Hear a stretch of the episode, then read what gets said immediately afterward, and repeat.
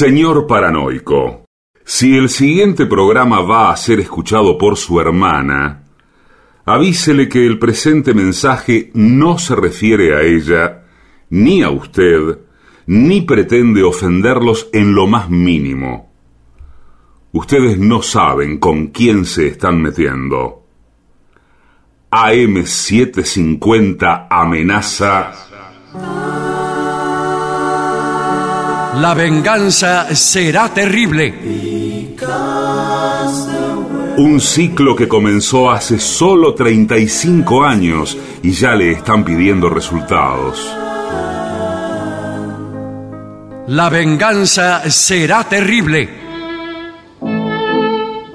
Con Alejandro Dolina, meritócrata aplazado y terraplanista sin horizontes. Patricio Barton, un filósofo naturista que oculta el símbolo para mostrar la cosa. Y el temido regreso de Gillespie, el que salió de devoto con un traje a rayas y el saco roto. La venganza será terrible. Canciones por el trío sin nombre. Ale Dolina, Martín Dolina y Manuel Moreira. Producción, Maica Iglesias, Eugenia Gorostiza y Lucas Barrantes. Pesquisas literarias, Nicolás Tolcachier. Sonido, Miguel Vincent. La venganza será terrible. Una pléyade de intelectuales, valientes en la provocación, cautos en la controversia y fugitivos en la gresca. Y ya llegan, con la astucia del tero, gritando en Palermo y poniendo los huevos en la boca, nuestros intérpretes. Buenas noches, buenas noches, oyentes de la venganza. Así comienza este programa que marca rumbos en la zona. El programa de la simpatía, el programa de los grandes y los chicos.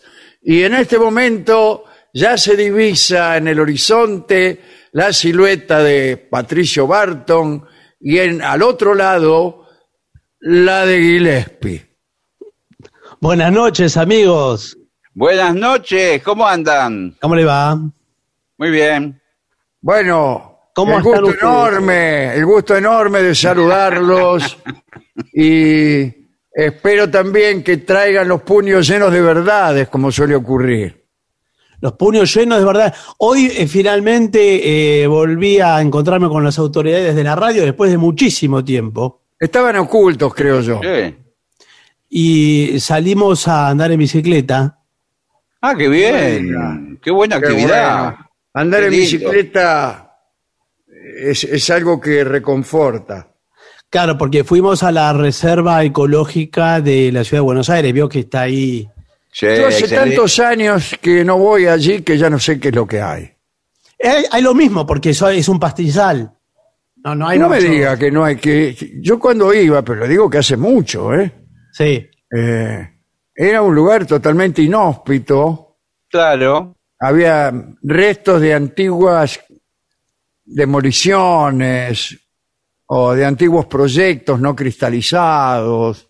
Ah, Y mucho no. pasto, mucho pasto y muchos ratones y animales extraños. Sí, Bueno, es una reserva, es una reserva.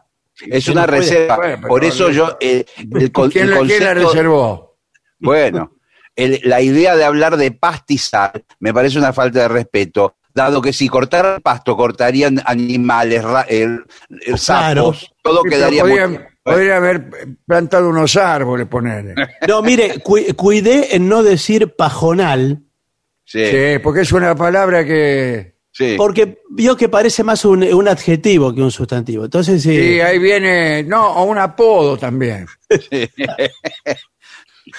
ahí en lo de Don Pajonal, o un cantante... Un cantante folclórico. Sí. Raúl Garmendia, el pajonal. Bueno, no, hay, eh, hay senderos para andar en bicicleta, para hacer avistaje de aves. No es que está así todo eh, a la marchanta. ¿Cómo pues. era un sendero para hacer avistaje de ave? Hay que mirar para arriba para No, porque- avistar un ave. Hay espejos de agua Hay Eh, agua. y humedales, un, un barrial que se hace, Sí.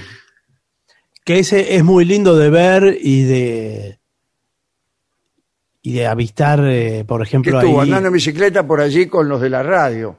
Sí. Claro. ¿Qué le dijeron? Me imagino que es un lugar muy propicio para hablar de temas confidenciales. No hay nadie ahí. Claro, por ejemplo, Claro.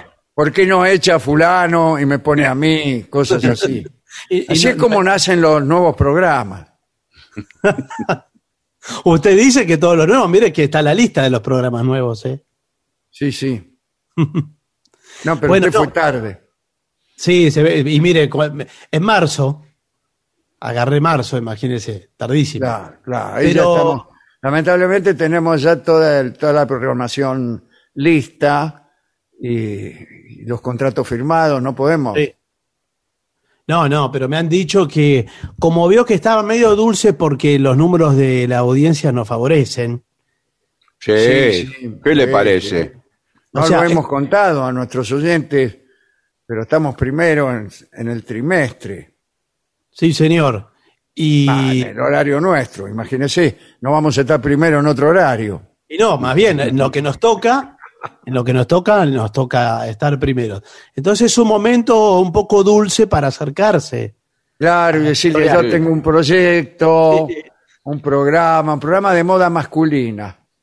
¿Pero a usted le parece que puede funcionar en esta radio un programa de moda masculina? No sé, en la televisión fun- funciona fantástico. Está el, el, el programa del Pollo Viñolo, que es un programa de moda masculina. Pero no, es de señores, fútbol. es de Y fútbol. la pasan hablando de las pinchas que tienen puestas. Pero es un Uno quiere saber si juega Tevez o si no juega, y los tipos te muestran lo que se compraron. Bueno, pero por lo menos ahí puede mostrar, pero en la Un radio. saludo, un saludo a toda la gente de, de ese programa, que ahora le cambiaron de nombre, ni sé cómo se llama. F Pero no nunca- sé cuánto. Nunca se saben lo- el nombre de esos No, programas. no Debe se saben los nombres de los E- programas. Expedientes F, código F, de- F Sí, de fútbol. F90, algo así. Sí, sí. Están siempre, no sabes a qué, no, no se sabe a qué hora están, porque están siempre. Claro, Ponés, ponés y están. viven ahí, deben vivir atrás. Viven de- ahí, viven ahí. Ruggeri vive ahí. Claro, sí, sí, ya debe tener Vive en el algo- fondo. un bulo. Bueno, mire, Ahora, el escúcheme, eh, tenga cuidado porque si, eh, las autoridades de la radio seguramente le están dando ahora muchísima cabida a usted, Barton. bueno, no, no sé si, si la palabra es cabida. Bueno, los amigos del campeón. Cabina es, cabina. No, cabida, cabida. Son los amigos Cabida del campeón. Ca- Cabida Beorlegui. Cabida Sí, sí, Beorlegui. Cantaba con el pajonal en los festivales de. Claro, en los festivales de, de Cosquín. Bueno, no, el caso es que me dieron una valija. Uh, pa, Con dinero. ahí. Para que Ahí, lo enterrase. Me dijeron, No. esto, eh, Patricio, abrilo en tu casa, me dijeron. Uh, No esos son documentos. No, no. Documentos no. Yo no se la agarro. Discúlpeme, yo no se la agarro. No, señor, no, eh, primero que usted no se la dieron, así que si la agarro o no la agarra, eh, es otro A mí no me la dieron porque saben que yo no se la agarro. No, yo se la agarro en mi casa, porque es diferente Claro. hacerlo en la vía pública o en una reserva natural como la de la costanera. Mejor a puertas cerradas, por supuesto.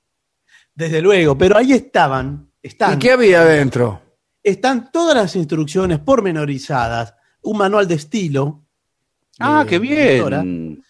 y una eh, orientación temática que me dijeron, esto es flexible, como ustedes están bien ahora en audiencia, ellos nos dan los temas y nosotros lo hacemos flexible. Claro, a mí siempre me preguntan si eh, la radio nos da los temas Sí. o si hacemos lo que nosotros nos parece. No, la radio nos da los temas. Sí, señor. Todos los días, en general lo llaman a Barton y le dicen, hoy hagan este chiste. Bueno, a veces no es, no es muy estricto, pero me dice. No, eh, hay que decir, son flexibles, porque uno a veces le pregunta, y mire, se me ocurrió este chiste, del, el chiste del, del, del, del loco que mata las moscas con un elástico. Eh, bueno, pu- puede contarlo. Claro, porque ellos me dicen, mira, Patricio, vos sabés dónde está la raya. Entonces, Claro, sabemos que no nos pasamos de la raya. no. Y eso es uno que es algo que uno lo trae de suyo, Mm. Claro. saber dónde está la raya. Uno lo trae de la Hay casa. gente que, que la tiene adelante y ni se da cuenta. Y la tiene enfrente de sus narices, discúlpeme. Bueno, sí, puede ser, sí. Claro, pero si usted se pasa de la raya, muchas Claro. veces es, di- es difícil volver porque no se es un camino igual. sin retorno, me dijo No una vez a mí Fernando Bravo. Sí, señor. Bueno, Tiene ahí tiene, ahí tiene un señor que sabe respetar también la raya. Claro que sí. Toda su trayectoria. Él sabe dónde tiene la raya. Sí, señor. Lo sabe muy bien. Así Bueno. que bueno, le hago entrega, le hago entrega de- del material. El maletín prácticamente. Bueno, y Sí. acá justamente lo primero que veo, lo primero que veo es un tema que tiene mucho que ver con lo que acabamos de hablar, que es qué engancha a una persona de otra. Es el amor, la atracción, todo eso, ¿no? El tema. Y Sí, señor. eh, qué engancha a una persona de otra es un estudio que se ha hecho. Y dice, mire, lo voy a leer. Hay personas que parecen tener un imán para atraer a otros.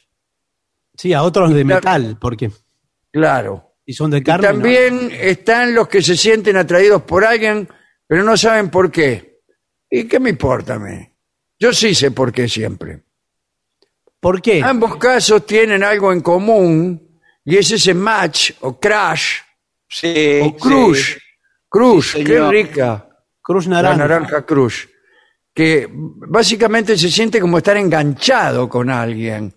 Es una palabra un poco antipática, ¿no? Ay, estoy tan enganchado con Raúl.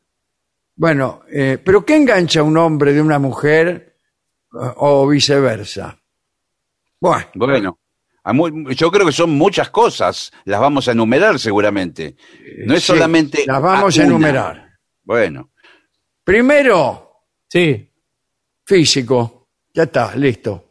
Yo me voy a retirar. Ustedes si quieren sigan. No, no, espere. No, porque hay, eh, hay otros aspectos. Además, físico no hay una. Veo que hay físicos. Físico. Te gusta el tipo, te gusta la tipa. Y dice acá, la primera impresión. No, Sí. lo físico no es la primera impresión. Podría serlo. Podría serlo, pero podría ser la segunda impresión. Sí, Por porque hay este, gente que, un hay gente la que ve- se- la ve a la mina toda tapada, con un batón, ahí toda mal vestida, Sí. y por ahí al día siguiente la ve en malla y se enamora. Bueno, y le digo un ejemplo más raro. Hay gente que se ha conocido por teléfono, en épocas que el teléfono se ligaba Sí. eh, y se Claro, engancharon yo hacía primero. eso para levantar minas. Me hacía el ligado. Me fingía ligado. Pero mire, pero hola, la- hola, hola, sí, ¿quién habla? ¿Cómo sonó? No, Acaba de sonar aquí el teléfono. Claro, lo mismo digo, ¿quién habla? Bueno, eh, ¿qué tenés puesto? El traje de policía. Pero aún así había algo de físico, porque eh, uno eh, hacía que su interlocutor se describiera.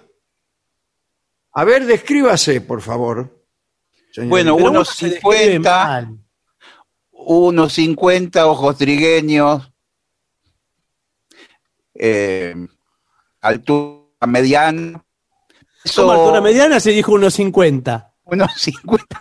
Dice unos 50. tiene dos alturas.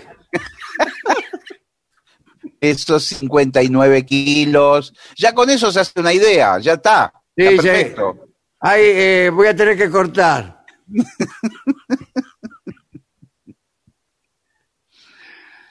bueno, yo me voy a escribir también unos 50, Bueno, bien, coinciden. O sea- Bien, bien. altura mediana, ¿no? Sí.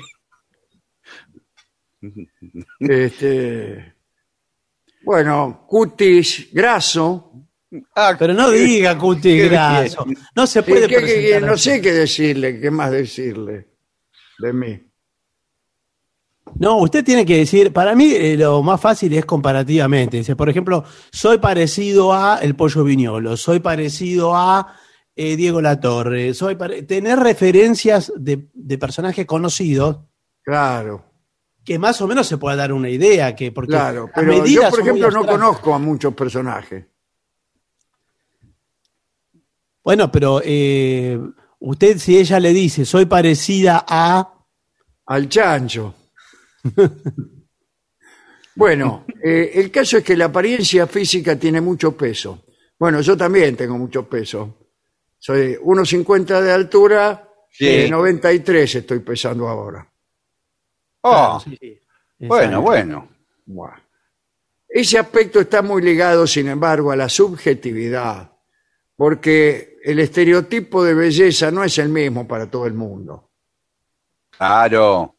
Claro, pero bueno, Bueno, es que, hay- por ejemplo, he conocido, eh, much- eh, me incluyo, a mí me gustan las mujeres con muchas curvas, eh, sí. y bueno, si hay más, bueno. más. Y, si- y si- y si hay más, mejor. Más, más. claro. Más. Claro, Bueno, todo, justamente todo camino está- sinuoso. Yo soy una, una mujer precisamente con muchas curvas. Bueno, más. ¿Cuántas? Más. ¿Cuántas? Más. Eh, y digamos, una sola. Es que así es todo curva, vendría a ser una especie de esfera. Claro, es una rotonda. Claro. Es la rotonda de San Justo, le dicen, porque vive por ahí. Bueno, eh, tienes que resaltar tus mejores rasgos, porque la belleza es subjetiva. Sí, Sí, señor. Sí, Cada señor. uno es eh, lindo, feo, según que vamos, vamos, muchachos, nunca van a un baile y ven lo que pasa. Bueno, pero ahí vamos No, a decir no, pero-. Eh, ¿Quiere que, quiere que le diga yo? A mí lléveme a un baile antes de que empiece, y yo con este dedo le señalo a las que no van a dejar de bailar. Y a los tipos también se lo señalo. Vamos, vamos. Bueno, pero ahí hay Bueno, una bueno. vez. Hay una Bueno, pero lo primero es lo físico. Igual, lo que sí hay que decir es que es, es la gente más lineal la que se guía por lo físico. La gente más elemental, más simple. Es lo primero, es lo primero. Es lo primero, ¿no? Sí, es primario. Segundo, adivina qué. ¿Qué? A ver. Em, El olor. no. Primero No puede el olor. ser, señor. Primero el ¿Cómo, olor. ¿Cómo se va a enamorar uno por el olor? Uno No, se pero- puede desenamorar por el olor. Ahí sí. Los cinco sentidos, dice aquí, o sea, la vista, el tacto, Sí. el olfato, el, El oído olfato. y la vista. Y ya dijo la vista, ¿eh? Ya vi, dijo Ah. la vista. Bueno, la- eh, este, entonces los cuatro sentidos No, no, son cinco. interfieren en la elaboración de relaciones interpersonales. La industria de los perfumes ha intentado durante décadas, por no decir siglos, favorecer el aroma de cada uno para el deleite olfativo. Y eso Sí. va para usted, Barton. Sí, señor. señor. El deleite olfativo. Usted que estuvo hablando toda la mañana con los jerarcas de la radio. Sí, señor, porque hay, eh, hay feromonas, si quiere se lo explico de manera química. Sí, bueno, sí, claro. Mire, aunque la feromona se vista de seda, No, no, no, mire, la feromona, usted se compra un perfume porque también uno puede tener una ayudita de la industria cosmética, ¿no? sí, claro. Bueno, usted se compra un perfume con feromonas activas que eh, mezcladas con su olor eh, de almizcle Sí, sí, sí. da una combinación eh, que despierta los instintos, se lo digo con Sí. todas las letras, Sí, sexuales. lujurioso, sí, sexuales. Sí, sí. Sexuales, se lo digo con todas las Discúlpeme, no. no. ¿Quiere Eh, que me desvista ahora o...? No, no, señor, le digo que ese perfume favorece. Después no es que le hace todo el trabajo y ya está. Claro, no es que usted va con un frasco de perfume, echa un poco así No, no, y, no. y se va. No, No, bueno, pero, pero es cierto que ya hay un camino recorrido por el lado eh, sensorial, ¿Sabe directamente. Claro, le, antes de, de hacer el camino, por lo menos le desmaleza le saca lo Sí. suyo y ya traza un surco que usted tiene que Sí. ¿no? Estos olores son percibidos por quienes lo rodean a usted Sí. y al entrar en acción o en interacción con los procesos bioquímicos del otro, ¿Vio? Sí, ¿De qué? ¿qué le dije? del este otro. olor dijo. particular, este, Sí. puede despertar su atracción. Este proceso se da de manera inconsciente. ¿eh? Sí, no es que usted dice, bueno, vamos a oler un poco. No, no, no. Usted, Es que- sin darse cuenta, está hablando con una persona, empieza a oler, a oler, a oler, cuando quiere acordar, se enamoró. Bueno, nosotros porque somos seres racionales, pero en el caso de los perros, ellos le dan Sí. muchísima importancia. A- a- mucho, y la primera cosa, no es que se la pasan eh, oliendo más que conversando los perros. Claro. Bueno, sí. Ahora nos enteramos de su interés por los perros. Estamos en un informe sobre el amor, pero bueno, Claro. Bueno, es un bueno. país libre, no sé. El tercero es la voz. La voz. ¿Qué suena? Sí. Similar a lo que sucede con el olfato. La voz puede atraer. Sí. El tono, el volumen. La voz en sí misma es diferente en cada ser y puede resultar agradable o no al oído de los demás. Por eso la voz es uno de los elementos de la atracción a tener en cuenta Bueno, sí, no, pero. cuando queremos saber por qué una persona se engancha de otra. ¿Cómo está con el enganche? Con el todo Sí, gancho? sí, sí, sí, Te quería decir que sos muy linda. Ay, a todos le dirá lo mismo. Eh, Te quería decir que sos, sos muy linda. Yo no creo que nadie ¿Sabe decir algo más? ¿Sabe decir algo más que eso? Porque. Todo el Después, cuarto, cuarto viene sentido del humor. Sí. Sí. Eso sí, a mí. Yo Pero funciona conozco- eso. de- Sí, yo le digo, le voy- le voy- ¿conoce Funciona. el de Pascual realmente. Angulo? Ah, porque hay, hay, hay refranes que dice, haga reír a una mujer y se enamorará de usted o, algo por el estilo. Yo nunca Hermoso ese refrán. A mí cuando se ríen de uno es que no se enamoran nada. Pero no se ríe de usted, se ríe con usted. No, Sí. no, es que- es no entiendo cuál es esa diferencia. Igual, eh, sabe durante el amor enamora? no hay risa, señor. No, Claro. pero En el mejor del eh, momento del amor nadie se ríe. Es lo último que yo quiero que suceda. bueno, pero esto es, sí, pero esto es Sí. antes. Esto es antes. Pero escúcheme, sí, pero ahí es donde le dice, me divierto un montón con vos, me haces reír. Claro, pero como, ami- ya estás, estás como afuera. amigo. Estás en el campeonato de quinta división. No, Claro, señor. como Usted, por amigo, ejemplo, sos- dice, eh, hace- le hace pasar una aventura. Por ejemplo, dice, vamos a robar una naranja en esta verdulería. Algo que ella nunca Sí. haya hecho. Y usted roba la naranja, el tipo sale, los dos se van corriendo, Sí. Sí. y cuando quedan a resguardo, muertos de risa comiendo la naranja, la comparten, usted ya tiene el fruto prohibido en sus manos, Claro. porque la metáfora... Mejor es está- una manzana, me parece, en ese caso. Sí, sí. Bueno, una manzana o, lo que tenga ahí a mano. Una toronja. Sí, toronjas no venden en general, yo que es No hay, no hay toronja. no. es difícil de conseguir.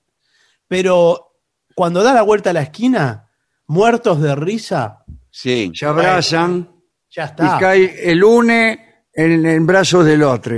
Sí, ya está. Ya está. Pero, porque eso en realidad no es. Ya estaban de antes enganchados. Estaban esperando nada más que algo que, pusi- que le pusiera nombre a lo que sentían. Como dice. Este. ¿Quién dice eso? Bueno, ya le voy a decir. Bueno, pero eh, quizás siempre sea así. Mm. Siempre están enganchados de antes, digamos, o se están esperando ponerle nombre. ¿Cuándo empieza? ¿Cuándo surge? Si no, ¿para qué es el informe? ¿No podemos hacer nada? No, no, no hay Bueno, ninguna- bueno. ¿Qué hacemos? Bueno, en- acá dice: ¿qué es la vida sin las risas? Sí, Una vida sin risas. sí es cierto, pero una eh, vida común, seria, señor, como yo. Yo no me río nunca. Es una Soy vida una triste. persona serio, ser, una persona muy serio, soy yo. Sí. Y todo, el- todo el vecindario me respeta. Bueno, ¿lo respeta o le, o, o le, da, le da tristeza?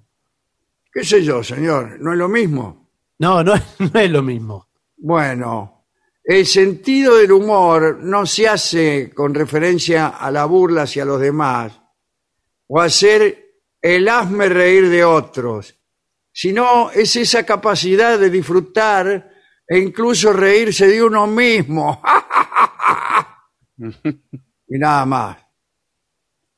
Sabiendo que en la naturaleza del ser humano está la búsqueda del bienestar, la gente tiende a preferir compartir con personas que le generen emociones placenteras, como es el caso del humor. Por eso yo ando con este tipo que, que es un ranfañoso, pero que me hace reír. Por eso mismo. Y claro, Bueno, eh, a- atrás viene la inteligencia y el conocimiento. sí, sí. ¿en qué eso- puesto? Yo voy a los bailes, voy a los bailes y le agarro a las minas, les pregunto una por una. Capital Sí. de Bulgaria, río más señor. largo del mundo, distancia de la Tierra a la Luna, No, pero, pero eh, a año que- de la Guerra Civil Norteamericana, todo eso le pregunto. el informe se refiere a que tiene que haber una cierta admiración por la inteligencia del otro, Sí, eh, por la capacidad. Mi marido es una luz. El otro día se rompió la, la- la heladera y él se dio cuenta que estaba desenchufada. Es- es- que si no, nos quedábamos sin heladera si no fuera por él. Tiene una inteligencia que yo siempre le digo, eh, no sé para qué, ¿Qué? tenés esa inteligencia, le digo. bueno, bueno, sí, pero usted ve que hay formas de, del- de proce- ciertos procedimientos que muestran la inteligencia de una persona, en una destreza. Por ejemplo, Ah, los juegos de los juegos de encastre que les dan a los chimpancés para hacer. ese es un juego que me gusta mucho. Bueno, Sí, yo le digo siempre, cuando conozco alguna, digo, ¿qué le parece si... ¿eh? Bueno, si usted lleva un juego de Vamos. encastre, En unos juegos de encastre en mi casa y somos felices para siempre. claro, hace combinar las formas. Acá lo que dice es que una vez descubierta la belleza física, las personas esperan encontrar algo más. ¿Y qué más querés? ¿Qué querés? Que te Y todo un lo otro, pullover. ¿eh? Lo que Eh, pasa es que la- la belleza física es para los primeros minutos, después empiezan otras situaciones. Y bueno, a mí me gustan los primeros minutos. Después, Bueno, pero, si usted pero quiere, cuando viene el asunto de, de- de- de lo demás, ¿qué desee usted? Acá dice, entendiendo por inteligencia la capacidad de resolución de conflictos, confli- eh, que- que- que todavía no me, ya me quieren hacer pelear. Claro, a ver cómo resuelve el conflicto. claro, eh, su pareja va a Yo, observar. yéndome, me voy. No, Así bueno, que, pues no lo- ¿te gusta el conflicto? Chau, voy a pegar un portazo. Plum, Bueno, ya está. mal resuelto. Claro, más resuelto. Es un hombre que no conviene. Bueno, atrás vienen las demostraciones de afecto. Ya bastante atrasadas, veo, ¿no? Sí. Cabe destacar que estas, ¿Cuáles? Sí. estas que están acá, no siempre son dadas o percibidas de la misma manera. Si se tiene en consideración lo planteado por Gary Chapman, quien sostiene que el afecto es demostrado de acuerdo a lo aprendido sobre el tema desde nuestra niñez. Así que una demostración de afecto puede ir desde regalar un objeto Sí. hasta un ¿cómo te encuentras hoy? Ah, yo prefiero un ¿cómo te encuentras hoy? Bueno, sí, o, o Por interesarse ejemplo, por algo. A mí para mi cumpleaños me regalaron un ¿cómo te encuentras hoy? No, interesarse por la otra. Por ejemplo, le, le pregunta, bueno, ¿cómo te fue en el pedicuro? Sí, lo que pasa es que para allá las Ah, sí. demostraciones de afecto, uno tiene que haber superado todas las instancias anteriores.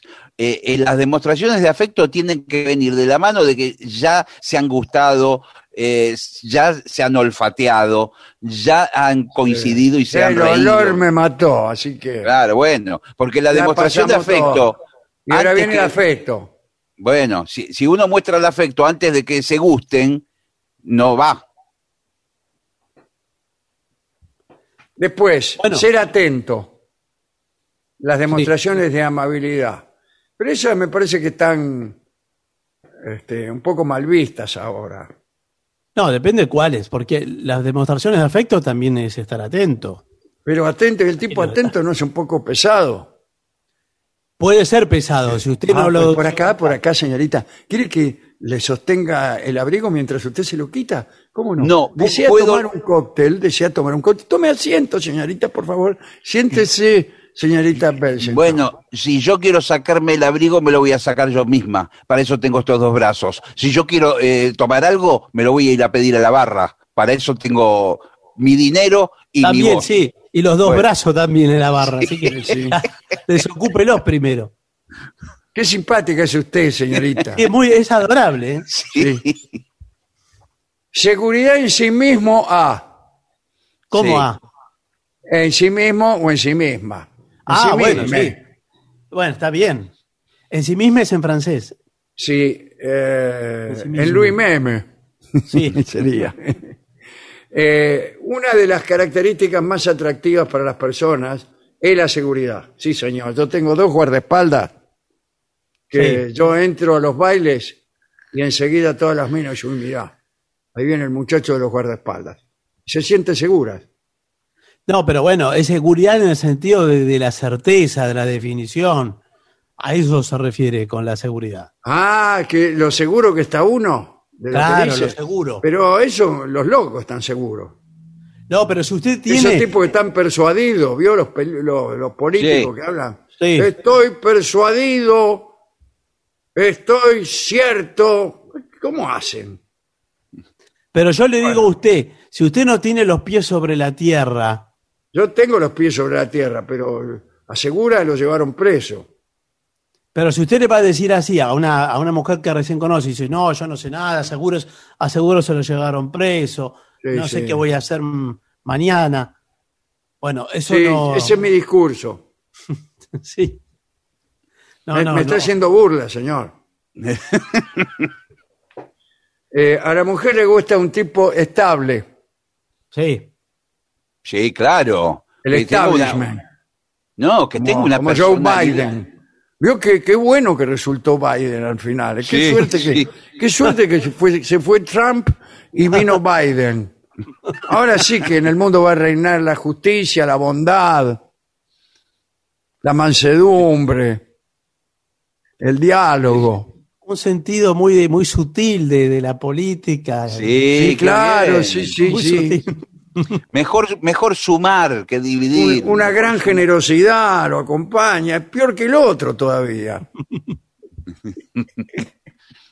bueno, autosuficiencia. Ah, eso sí. ¿Qué, qué suficiencia? Dice uno. No, no lo dice. ¿Qué quiere decir? No, uno bueno. que entra con aire suficiente, así. No, quiere decir que no, usted no se va a colgar de su pareja eh, toda la vida, que usted puede generar su propio trabajo, sus ingresos, que usted eh, eh, tiene independencia. Usted no, es, no, es, no es una hoja al viento.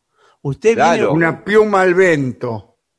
viene un No, viento. bueno, yo, este, la verdad, estoy bien establecido. Estoy bien establecido. Muy bien. Soy, este, bueno, vendo cubanitos, pero usted no sabe cómo va este- ese negocio. Bien. No. Ah, bueno, entonces.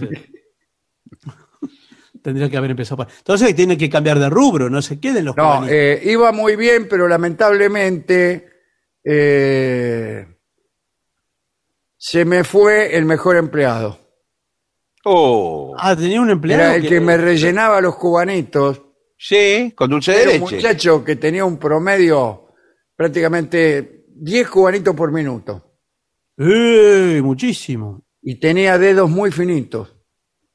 Ah, qué bien. Veo que el cubanito se rellena. Bueno, y ahora contraté uno que es muy voluntarioso, pero tiene dedos gordos. Claro, no. Y me revienta los cubanitos. Y sí, señor, pero eso lo tendría que haber visto usted. La- y la gente dice, este cubanito, escúcheme, ¿qué pasó acá? Está rajado. Sí. Y a veces se, lo da directamente con el dedo, porque. Ya se le ¿cómo queda el dedo adentro del cubanito y ahí son segundos preciosos. Claro. ¿eh? Disculpe que les diga así. Sí. Bueno, Muchas gracias. autosuficiencia. Pero acá esto se confunde con el siguiente ítem que dice independencia económica. ¿A qué se refiere? A mí me gusta el novio que tenga independencia económica, eh, Soberanía soberanía, política. política y justicia social. Sí. Mi novio tiene las tres cosas. Bueno, ¿qui- ¿quién es Perón? Le, le digo, no, tres banderas se llama. Ah, Bueno, esto es lo mismo de antes. sí, es un poco parecido. ¿eh? No se trata de que te valoren por lo que tienes. Sí, se trata de que te valoren por lo que tienes. Sí, peor es que lo valoren por lo que no tiene. Claro, o por lo que dices tener. El enganche Sí. en este tipo de características Medio puede campo. tener su base en la búsqueda de prosperidad. ¿eh? Ah, sí, sí, sí. Sí, sí. Bueno, pero Y también bueno, de- pero está, está bien también, está bien. Claro que está bien. Bien. Yo tengo un pacoy que lo saco en los bailes. Todo ese dinero. Claro, cuando, cuando voy a pagar algo, me- una Sí. gaseosa, un refresco, pero el pacoy Sí. eh, y saco, la mitad son papeles de pizzería. claro, es un Pero- tocomocho. Pero, pero cuando saco el toco, eh, bueno, imagínense, las minas miran y dice, chau, independencia económica. no, Muy bien. Llegó independencia económica. Aquí está. no ocurre eso, no, no ocurre. y Igual, además me parece, me parece hacer eh, alarde de ostentación, estar todo el tiempo con ese fajo de billetes en la mano. Sí, ah, es, siempre lo llevo a todas partes. Sí, Y bueno. lo saco pero, con cualquier pretexto, lo saco. por Pero ejemplo, no, si hay le viene, situaciones que no, que no. si no le vienen a pedir propina en la calle, ¿Quién? Alguien que está ahí. También pelo el Sí. pacoy. ah, le bueno. Algún papel de pizzería por ahí. bueno, está la independencia emocional también, ¿eh? ¿Y qué, en qué Sí. consiste esto? Explíquemelo. que usted eh, tenga cierta base sólida de, de su personalidad, de Sí. sus intereses, Y de que no esté-. Y que no esté ligado a otros amores anteriores. Que no esté. ¿Qué, qué- qué más- qué- qué me venís a investigar? No, bueno, pero tiene Sí. que estar in- la independencia amorosa. No puede estar hablando de, de- o pensando en otra vieja pareja o algo. Tiene que tener todo resuelto. Usted está, si usted está anclado en otra mujer, Eh, usted ¿Tan tiró la- claro? ¿Tan Está- claro? anclado. anclado. Claro, tiró el claro. ancla. Tiró el Claro, ancla- claro. Sí. Señor. Tiró el ancla en una relación que, que se fue, ella se, se hartó de usted, le dio asco de pronto. Sí. Sí. Y bueno, y usted tiene que de- dejar que transcurra esa situación. Bueno, yo te prometo que estoy por divorciarme. Sí. Estamos tramitando el divorcio con mi, mi vieja esposa. ¿Hace cuánto? Bueno, hace del año siguiente que me casé, estamos discutiendo la separación, ¿no? Pero ahora que te conocí a vos, amor, yo te prometo que, eh, bueno, son palabras muy duras, pero la voy a dejar. No, bueno, pero mira, a mí eso no me sirve. Yo soy una mujer independiente y además conocí ahora a una persona del rock. Ah, sí. Qué bien. ¿Usted quién es? Que, que sos vos. Además se bromita, hace estos chistes, por se hace el pavote. ¿Y por qué está aquí? Bueno, porque te venía a contar que... Llego a que tu me- casa y me encuentro que estás con un hombre. No, bueno, estaba. ¿Qué es lo que está pasando aquí? Pero escuchame una cosa, estábamos haciendo chistes. Recién Muy conocemos. gracioso. Él es muy gracioso. Decile algo gracioso que te pasó hoy, eh, a Rubén. Decile. Hoy cuando bajé del auto, metí la, la- la gamba, metí la gamba adentro de la alcantarilla. Sí. y Se, se- se me dio Es muy gracioso. toda la muy zapatilla de gracioso. barro. Es muy gracioso y tiene auto ya para empezar a hablar. Sí, claro. Eh, bueno, eh, Es divino, es divino, es divino. Y qué lástima, porque justamente creo que este año ya me sale el divorcio con mi señora esposa, ¿no? Bueno, eh, eh, eh, no sé qué vas a hacer vos con ella o el divorcio, ¿viste? Yo te esperé mucho tiempo, Carlos. En todo Sí, caso, hace, hace dos meses que andamos. Bueno, pero viste, una, una se cansa, yo tengo otros horizontes. Tengo. Ah, sí. Sí, En principio- de- Sí, en principio nos vamos este fin de semana en la moto. Eh, Sí. nos, vamos, nos vamos a Villa Gesell. qué gracioso. Sí. Es muy gracioso, es muy gracioso. Sí, sí, sí. Muy divertido. Bueno, eh, ¿y qué otra cosa viene atrás de independencia emocional? Proyección a futuro. Esta es una de las últimas cosas. Que no Sí, sé claro. lo que es. Y proyección a futuro. Imagínese con mi edad, no sé lo que es. Bueno, es que se pueden sentar a planificar un futuro. Eh, Sí. eh, eh, vamos a comprar una casa, vamos a, no sé, tener hijos, eh, Claro. etcétera. Vamos a, a- Podríamos construir una, una pileta en el fondo. Pero si todavía no tiene la casa. Pero primero, primero la pileta me parece que es más importante, ¿no? Porque así Bueno, sí. vienen, vienen los albañiles mientras construyen la casa. Cuando terminan la jornada se bañan ahí adentro de la pileta. Y asunto arreglado. Bueno, usted vio que hay muchas personas que empiezan por la pileta, de verdad. Sí, compran un terreno. y lo Compran ¿Ah, un sí? terreno, hacen una pileta y después por ahí hacen un quincho. Eso Sí. pasa mucho por acá, por, por la zona donde vivo. Y después la casa, ¿Sí? si hay tiempo. Y- Claro, porque son para fin de semana. Claro. Está bien, ¿eh? Está bien. Valores compartidos. Ah, sí, sí. Acá viene todo el asunto si somos radicales, si somos bloquistas, ¿qué somos? No, señor. No solo la ideología política o la pertenencia partidaria, sino que hay ciertos valores. Por ejemplo, para mí, lo más importante, eh, Raúl, es la, es la amistad. Para mí es de, es de fierro eso, ¿viste? Sí, para mí la sinceridad. La sinceridad también. Ah, sí, sí. Y la honestidad también. A mí, eh, Sí. una novia que, por ejemplo, me afana 500 pesos, ah, bueno, para mí, para mí murió. Bueno, Y no, sí, Le digo 500 pesos, pueden ser 400 también. ¿Me interpreta? No, es que es el estoy, hecho. hablando, estoy hablando en forma figurada. Sí, no Claro, es el hecho. Aunque sea un peso, aunque sea una moneda. No, un peso no, por un peso Bueno. yo no voy a terminar un noviazgo por un peso. ¿Qué Se clase de miserable se cree que soy? Bueno, pero eh, Un peso. Pero quien roba, quien roba el peso, mañana le Claro. roba los Claro, mañana, mañana le roba dos, pasado tres y así un día le roba diez pesos. Claro. Y así. Último tema, flexibilidad. Ah, sí. A mí me gusta la mujer flexible, que se pueda pasar una gamba por atrás del cogote, ponele. No, señor. Flexibilidad. Me gusta mucho eso. Ah, sí, sí, sí. Que sea Yo, flexible. que- yo tenía una novia que trabajaba en el circo Sí. y se metía dentro de una valija, Ah, sí, vio esa como, persona. como esta que está aquí. ¿Vi esta valija que le dieron a usted Eh. las autoridades de la radio? Sí. Y, y yo le hacía meter adentro de la valija y ella se metía. sí, pero Bueno, no se refiere a, a esa flexibilidad. Es flexibilidad en el carácter. ¿eh? Que- que, por ah, no, eso que me importa. A mí me gusta que una mina se meta dentro de una valija, no, no que tenga buen carácter. ¿Qué me importa?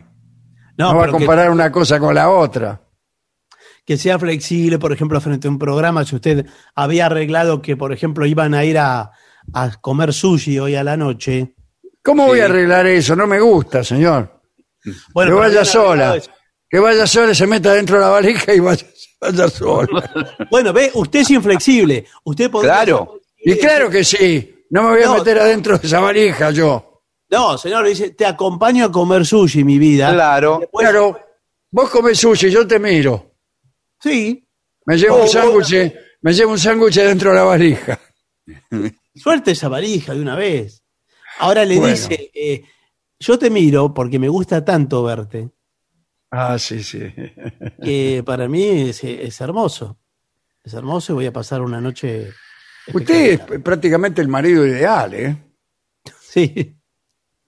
Sí, señor. Gusto, gusto por lo nuevo, eso tengo yo. ¿Usted es de vanguardia? No, me gusta todo lo nuevo. El primero que entra por, la primera que entra por una puerta me gusta. No, no, no es. no se refiere a eso. ¿Cómo no estamos hablando? ¿De qué estamos hablando, señor? Estamos hablando de qué te engancha con uno. No, lo nuevo, las nuevas. por lo nuevo y no por lo viejo. No, No, le por lo tiene nuevo miedo a lo nuevo. Quiere decir que está abierto a todo lo que pueda suceder. Eh, por ejemplo, la tecnología, se compra el último celular, eh, todo lo- la novedad. Sí, señor. No entiendo, ¿cómo toda la novedad? Bueno, que está abierto a Tengo todo un lo celular de hace 14 años. Pero, eh, por ejemplo, un, un viaje que nunca hicieron, un destino sorpresivo, eh, entran en un restaurante étnico a comer una comida que desconocen, todo lo nuevo. Sí, mozo, Sí, sí. tráigame alguna comida que desconozca. Claro, que esté preparado para la aventura, ¿no? De algún modo. Ah, no, eso no, pero sí, eh, que si entra una por ahí, me gusta la que entró último. Sí, bueno, pero eso no, no, no le va a ayudar. Como cantaba Karina, ¿cómo se llamaba? Karina. Biorledi. Karina, Karina Biorledi. Sí. Para hombres de mi ilusión, me gusta el último en llegar. Está bueno eso, ¿eh? Sí. Este. Bueno, yo estoy en contra, sin embargo, de la rutina. Sí, todo el mundo. Eh, Sí, sí, sí. yo, porque Creo- mi novia me somete a una rutina implacable. Yo tengo horario para verla lunes, miércoles y jueves, por ejemplo. Tengo que llegar 21 a 15 a la casa, Sí. hasta el padre me echa a las 23.20. Pero Ah, muy escúcheme. poco. Pero es una rutina, Sí. eso parece un trabajo más que una relación. Sí, también, sí. Y es, es extraño, ¿no? Parece que fuera usted como. Y una- bueno, y siempre lo mismo, y siempre igual, siempre igual.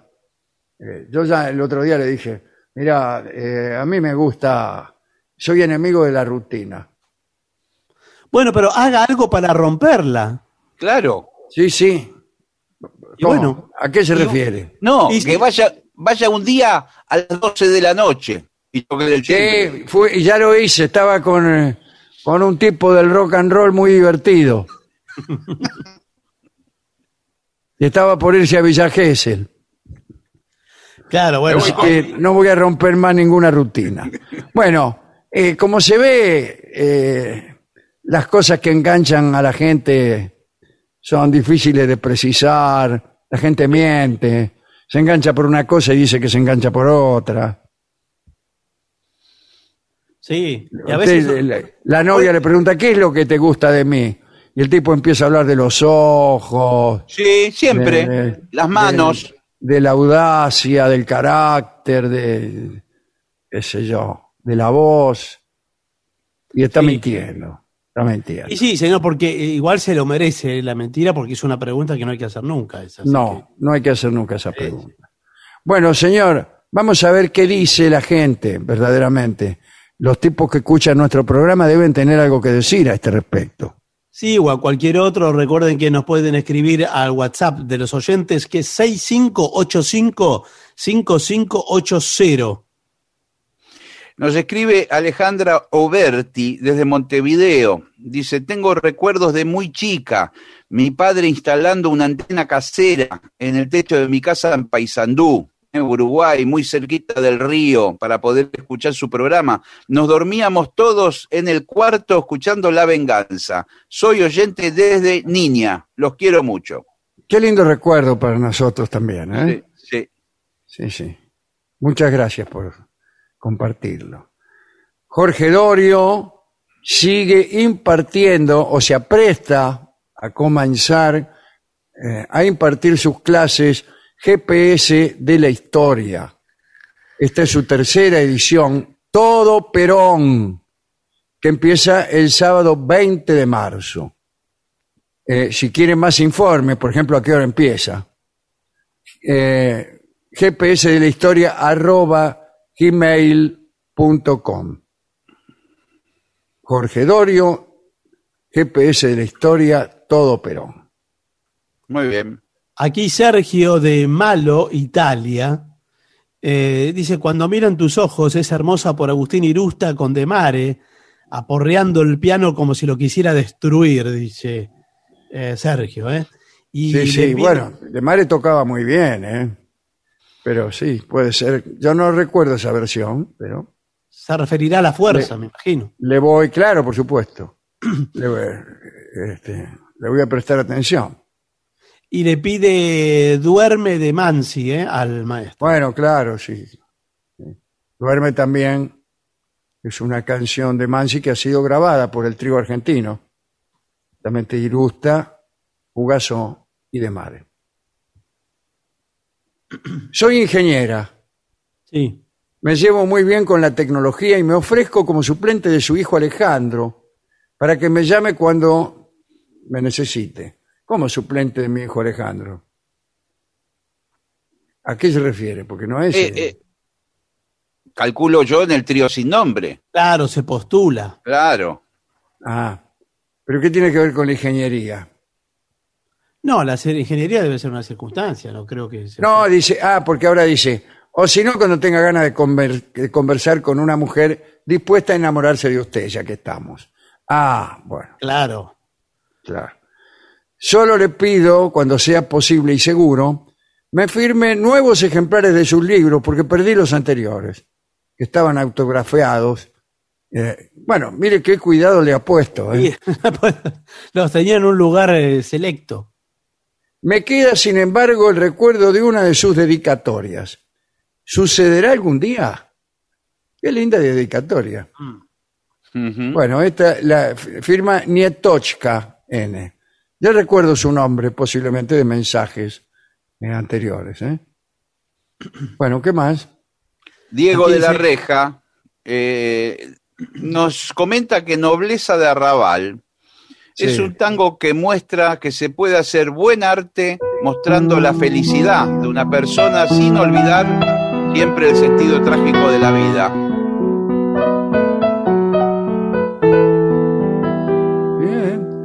En un ranchito de Alcina tengo el hogar de mi vida con cerco de sinacina y corredor de glicina. Hay un aljibe pintado. Bueno, esa es una descripción de la felicidad, ¿no? Hay Sí, una sí. milonga que se llama La Pampita, que también es esto. Eh, Borges, en un ensayo que se llama El tamaño de la esperanza, o de mi esperanza, eh, tiene una, una de las notas que es que dice que es más fácil describir la tristeza que la felicidad y que muchas descripciones de la felicidad no son sino una descripción de la ausencia de tristeza y pone como ejemplo el, nuestro viejo conocido, la oda a la vida retirada de Fray Luis. Qué descansada vida la del que huye del mundanal ruido, la del que huye del mundanal ruido, ausencia de mundanal ruido. Bien. Eh, ¿Y qué dice usted, Guile, que habla también del No, final? que di- dice que los últimos dos versos como que ahí se muestra el sentido trágico de la vida. Dice, no sé, por ahí Claro, porque dice, y entre su amor y las cosas que adornan toda mi suerte, temo no más que la muerte. Me saque de este rincón, termina así, ¿no? Claro, me claro, saque claro. de este rincón. Eh, bueno, en realidad no sé si es un tango feliz. Claro, porque el final ya ahí. Temo no más que la muerte me saque de este rincón. Claro. Así es el amor, así es la vida. Sí. El amor es maravilloso y estamos siempre ante eh, esta piedra movediza, ¿no? El temor de perderlo. Sí. Y la vida también es hermosa, o podría serlo, pero sabemos que termina. Claro, claro, claro. Así que tiene mucha razón el oyente. ¿eh? ¿Quién es? Diego de la Reja. Gracias, Diego. Sí, sí. Muy lindo comentario. El, el tango es de Homero Mansi. La Pampita no me acuerdo de quién era. Ya se lo voy a decir. Dale, dale. La cantaba Carmen Guzmán, extraordinariamente. Dale. Aquí dice alguien de Trinidad Flores, eh, del Uruguay, Luis Hernández se llama. Sí. Eh, dice, eh, aquí al igual que la gata Cessna de Barton, un amigo del Aeroclub de Flores en el Uruguay tenía un perro que se llamaba Piper, en honor al fabricante de los aviones, de los Ah, otros sí. aviones conocidos, ¿no? Sí, señor. Sí. Los, los Piper, le decían señor. por acá, por Montegrande. Sí. Claro, había muchos eh, en el Gran Buenos Aires, este, ya en el segundo cinturón donde había Sí. la posibilidad de, de, de Fumigar. aeropuertos, sí, sí, había muchos pipers. He Acá, tomado la decisión, dice Claudio de Parque Chacabuco, hace unos meses de no ver más canales de noticias A ni B. Harto y aburrido de gritos y debates inconducentes para convencer a convencidos. ¿Qué falta nos hacen los debates en serio? He perdido la esperanza de que sea la tele el lugar para ello. Tiene razón. Yo trato, trato de, de compartir con usted. ¿eh? Dale. Bueno, hablando también de temas así, nos escribe Alfredo. Dice, soy fiel oyente desde hace muchos años. La paso muy bien escuchándolos. Ideológicamente estoy más cerca de Novarecio y Fantino. Y cuando el programa rumbea hacia la política, empiezo a gritar, lagarto, lagarto, y listo, dice. Hola, Vengadores, soy Trinidad de Seattle, Washington, estado de Washington, ¿no? Quería mandarle un saludo a todos los La Casa y los Zarza de 25 de mayo, provincia de Buenos Aires. Los escucho hace más de 20 años.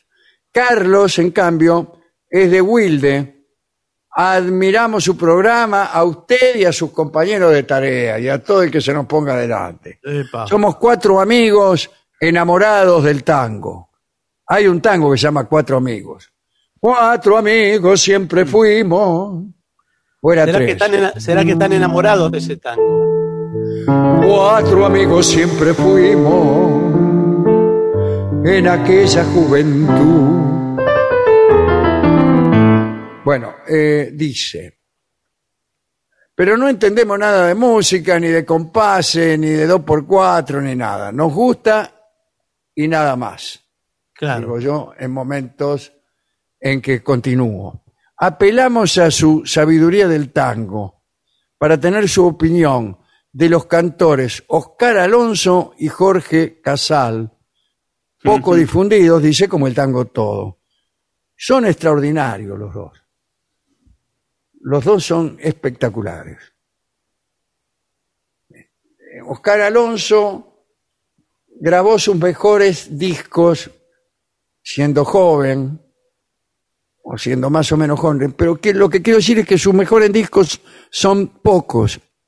Cuando él estaba en la plenitud de sus condiciones vocales, grabó poco. Algunos dicen que porque era peronista. Ah, y entonces hubo una larga ausencia de Oscar Al- Alonso en los discos. Después volvió con lindas y muy buenas orquestas, su voz ya no en la plenitud de su potencia, pero un cantante extraordinario. Mi grabación preferida es Llueve, pero eh, evidentemente la mejor es la novena, o Che Bandoneón. Nadie, ahí está, Ajá. Che Bandoneón es la mejor. Nadie cantó Che Bandoneón como Oscar Alonso. Además, lo grabó con la orquesta de Héctor María Artola, que era un tipo que hacía unos arreglos. Yo se lo, se lo voy a hacer escuchar. Sí, porque además no escuché ni a Artola ni a Alonso, a ninguno de los dos. Bueno, y después el otro es Jorge Casal, que a mi juicio diría que todavía mejor que, que- que Oscar Alonso. Y tuvo una, eh, una época de mucha popularidad, ¿no? Le tenían bronca porque decía que imitaba a Gardel, lo cual es mentira. No imitaba para nada a Gardel, pero tenía un andar gardeliano, como todos los buenos cantores. Así que lo felicito por su gusto. Sí, sí. Desde Juan Lacase, en el Uruguay, Santiago Olivera escucha el programa hace dos años, que comparativamente con otros oyentes podría ser poco.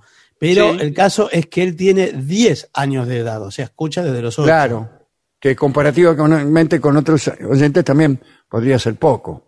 Sí. Dice ahora, Bueno. eh, y esto le pregunta a usted, Dolina, ¿qué posibilidad habría de que pasaran al aire la receta del guiso analítico de su madre? Porque lo busca en internet y no lo encuentra. El guiso analítico, claro, eh, en donde cada ingrediente mantenía su independencia y permanecía absolutamente separado, ¿no? Y así cocinaba mi madre. Soy Paola de Becar, pedido para el sordo, dedicado a la tía Miriam, que se fue de gira definitiva, dice, y le gustaban los tangos, y los chiflaba todos los días. Bueno, los escucho desde que era una joven borrega, gracias y besos a los tres. Muy bien. Gente de todas las edades Sí, señor. escucha este programa, como, como por otra parte es lógico suponer, ¿no? Desde Dale. el Calafate nos escribe Flavia ¿eh? y, y nos comenta que estaba por pedir la luz de un fósforo y justo lo cantó. Pone un corazón. Bien, eh, Alejandra y Nelson, ¿te acuerdas eso que estaban ayer viajando de Houston a Washington? Sí, sí. Washington, D.C. Bueno, los agarró una tormenta de tornados. ¡No! Estaban Mientras se escuchando porque el programa, porque el camino era aburrido. Sí, Sí, Y- Así que se divirtieron todo el viaje, dicen. como dice Mirta, este programa trae suerte. Sí. bueno, dale. No Aquí, tengo mira, más. Pablo Brigato, que es de la lobería Río Negro, en la provincia de Río Negro. Sí, dice, conozco. Hace, po- hace poco hablaron de los etruscos y cierta Sí. vez estuve en Italia, en un pueblo que se llama Betulonia, un pueblo medieval, construido en la cima de un cerro, eh, participando como artesano, mire, mire toda la escena cinematográfica, participando como artesano en una fiesta del Partido Comunista Italiano, donde terminé durmiendo furtivamente en unas ruinas etruscas. En esa época, con mi compañera y un amigo, recorrimos como gitanos la costa toscana en un Peugeot 205. Mire, ¡Qué, qué historia! para Pablo Brigato. Bueno, hemos ido a Italia directamente en esta semblanza. Aquí, hola negro, soy Nati. Cuando vengas por La Rioja, tengo una pieza para alquilarte, la mía. Cuenta con una cama, Sí. Sí. donde también voy a dormir yo, dice. ¡Epa! Escúcheme una cosa. Pero ¿Yo no, estoy bueno. viendo mal o esta es una propuesta deshonesta? Disculpe. Bueno, pero escúcheme, este, ya lo leímos en el informe, usted tiene que ser flexible. Claro, aquí traigo la valija. Bueno, muchísimas gracias. Acá nos pregunta Daniel de Capital eh, qué opinamos de la frase del eslogan de la radio de este nuevo año que eh, dice objetivos pero no imparciales. Sí. ¿Cómo? ¿Quién dice eso? Daniel nos pregunta, Daniel de Capital, hay, hay una frase que se está usando, en, eh, es el eslogan publicitario de la Sí. AM750, ¿Usted vio la campaña en la calle? que dice, No. Hay que hacer ¿Qué- un curso para entenderlo ¿En qué calle quiere que la vea? Estoy encerrado acá. ah, ah, bueno, la, la frase Aquí no es, me oh, pegaron ningún cartel. ¿Y ¿Salimos nosotros en algún lado o no? No, porque no salen de a la- no salen las personas que están eh, eh, haciendo los Claro, programas. ya es la radio, la gente escucha la radio. Sí. No, pero no sale tampoco la radio, sale sale Cristina, Macri, salen cosas así. sí, Ah. Eh, y la frase que acompaña esa campaña es objetivos, pero no imparciales. Ajá. ¿Qué son cigarrillos? No, señor, es- Particulares, Particulares. Es una imparciales. adivinanza. Deme unos objetivos de 20 tiene. De 20% tiene. Bueno, Bueno, está bien, dale. lo que es la Bueno. publicidad, ¿eh?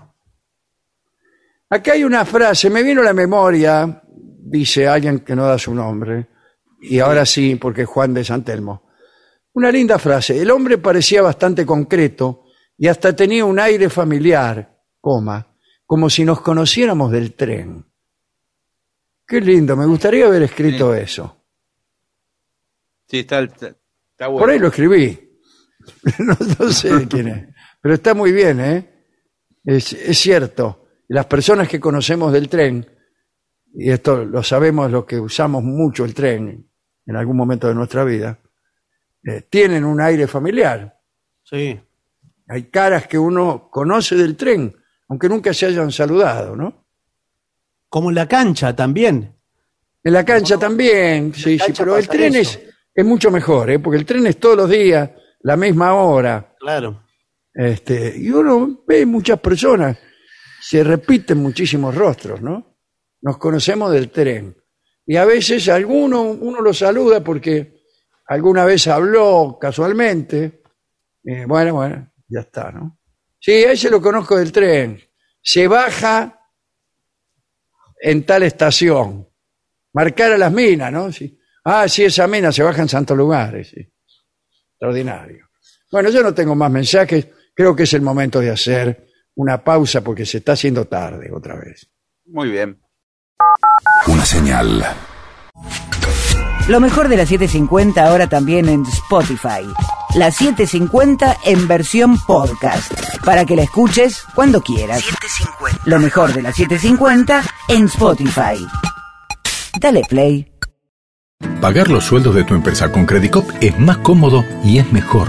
Lo podés hacer por Credicop móvil desde tu celular o por banca internet empresa en tu computadora. Lo podés hacer las 24 horas, los 365 días del año, desde tu casa o tu empresa y hasta podés programar la fecha de pago. Además accedes a beneficios para tus empleados, ahorro y cuotas con nuestras tarjetas, puntos Credicop y mucho más.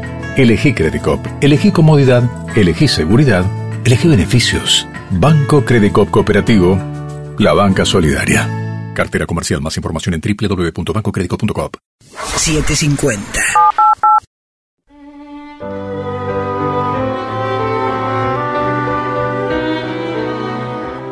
Continuamos en La Venganza Será Terrible. Estamos cada uno de nosotros en su casa. Así estamos transmitiendo. Recuerden que nos pueden contactar o dejar mensajes en el WhatsApp de los oyentes, que es 6585-5580. Hablaremos hoy de Alex de Aquitania, que era la hermana de Leonora de Aquitania, de quien hemos hablado muchas veces, que fue reina de Francia porque se casó con Luis VII. Y luego fue reina de Inglaterra porque se casó con Enrique II. Fue también madre de reyes, madre nada menos que de Ricardo Corazón de León, que murió ante sus ojos durante el asedio de una ciudad sin importancia, y de Juan Sin Tierra, ¿no? El, que es el rey malo de Robin Hood. Bueno, ese era Eleonora de Aquitania, que tenía la corte del amor, allí donde floreció el amor cortés. También hemos hablado de eso. Este, el amor cortés, aquella forma en que nació la, la poesía provenzal y, la- y las cortes del amor, que eran una especie de tribunales donde se juzgaban casos. Eso fue en la corte de Aquitania, en el siglo XII. Pero hoy la protagonista no es Eleonora, sino su hermana. No es su hermana, eh, Barton. No, no. No, La hermana, la hermana No, de Leonora de Aquitania, la hermosa Alix, que había nacido en 1125. Cuentan los cronistas que Alix recibió la educación de una joven noble de su época. Aprendió a leer y escribir en latín, aprendió música, literatura, aprendió a montar y a participar en la caza. Cuando llegó a la corte de Luis VII, llevada por su hermana, ¿no? Cuando su hermana Leonora se casó con Luis VII, llevó a Alice con ella. Dice la crónica que la joven tenía cierta tendencia a la calidez. No tardó en examinar detenidamente a cada uno de los hombres que se acercaban al palacio. Y al poco tiempo, Alex sedujo a Raúl de Vermandois, quien tenía el título de senescal de Francia y era primo del rey. Bueno, parece que una noche ella fue a su habitación y su amor fue tan poco discreto que nadie pudo dormir toda la noche en el palacio, ¿no? Raúl era casi 35 años mayor que Alex y era tuerto, discúlpeme había perdido un ojo durante el asalto al castillo de Libri. Al día siguiente el rey Luis VII le gritó a Raúl, diciéndole que estaba muy enojado por su conducta. Le dijo rabioso que ponía en riesgo al reino. Sucedía que el senescal Raúl de Vermandois, el enamorado de Alex, estaba casado. No. El tuerto estaba casado. Señor. Su esposa era Gilberta de Champagne. Solo una lágrima derramó Gilberta, tan solo una porque era tuerta. Pero, contrariamente a esta poesía, el tuerto aquí era Raúl, Raúl de Bermandois. Bueno, este, esta Gilberta de Champagne, la mujer de, de Raúl, el amante de Alex, era la hermana de un poderosísimo señor, Teobaldo de Champagne. Si el senescal del rey de Francia engañaba a su mujer, lo que hacía en realidad era traicionar una alianza con una región importantísima. En aquel tiempo los reyes no tenían todavía eh, tanto poder y había continuas disputas con los varones, con el señor de aquí, el señor de allá, Ujú. y las alianzas eran indispensables. Una de esas alianzas indispensables era la de Teobaldo de Champagne. Pero Raúl, el, el amante, no entraba en razones, estaba enamoradísimo de Alex y, y lo que quería era sacarse de encima a su mujer, Gilberta. Terminó por convencer al rey de que él, junto con Alex, era más importante que lo que podía aportar toda la región de Champagne. Raúl también poseía enormes propiedades en el norte de Francia, entre Flandes y Normandía. En cuanto a Alex, la hermana de, Leonora, también era rica. Le habían sido entregadas como dote tierras en Normandía y Borgoña. Alex había rechazado todas las propuestas de matrimonio hasta ese momento. Solo quería a su amante, Raúl de Vermandois, un hombre que, según el cronista, siempre estaba dominado por la lujuria, Mm, una característica que a ella le resultaba encantadora. Un buen día, mintiendo, sí. Raúl declaró, he descubierto que con mi mujer Gilberta somos primos. Avisaré al obispo de Reims y el matrimonio será declarado nulo.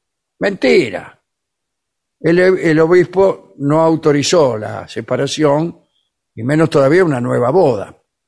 Entonces intervino el propio rey, Luis VII, para conseguir la anulación matrimonial de su senescal, Raúl, y Gilberta de, Gilberta de Champagne. A finales de 1141 encontraron tres obispos complacientes. Uno de ellos era el obispo de Noyang, eh, hermano de Raúl, y los otros dos eran de Laon y Saint-Ly. No tuvieron inconveniente en anular el matrimonio de Raúl de Vermandois con Gilberta de Champagne, basándose en motivos de consanguinidad. Al comienzo del año siguiente, los mismos obispos oficiaban la boda de Raúl y Alex con la aprobación de Luis VII. Chao. Anularon el matrimonio de Raúl con Gilberta y se casaron Raúl el tuerto con Alex, la hermana de Leonora. Ahora bien, Gilberta, la esposa despechada, Sí. no se quedó quieta.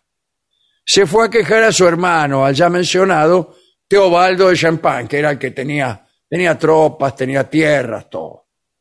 Enfurecido el tipo al ver cómo la corte de Francia trataba a su hermana, no a su hermana Barton, No, a la señor. hermana- Oh, ya sé. a la hermana de Teobaldo de Champagne. Sí. Lo primero que hizo fue dejar de pagar el tributo al reino. Upa. Buah. Después Teobaldo tomó bajo su protección a su hermana, sus sobrinos, llevó la propuesta, la, prote- la propuesta, no, la protesta, Sí. al- ante el Papa, Inocencio II, y le envió documentos que acreditaban que tanto la anulación como la posterior boda este, de Raúl y Alex eran nulas. Argumentaba que Raúl no había solicitado el consentimiento del pontífice, que había prueba de que los obispos habían sido sobornados por el rey, el cual carecía de autoridad para intervenir en un asunto que era estrictamente eclesiástico, en fin, todo. A instancias de, Toba- de Teobaldo aparece en escena Bernardo de Clarabourg, que ¿Quién? también este, que era un, un famoso este, monje católico, pensador, bueno, eh, que después fue santo, ¿no? San Bernardo. También eh, apareció y escribió al Papa expresando su más rotunda condena por, el ultraje hecho a, la casa de Champagne y al propio sacramento del matrimonio. Clairvaux era probablemente el tipo más importante del catolicismo en esos tiempos. Mientras tanto, Alex de Aquitaña y Raúl de Vermandois, enamoradísimos, dele que dele ahí el tuerto y su mujer.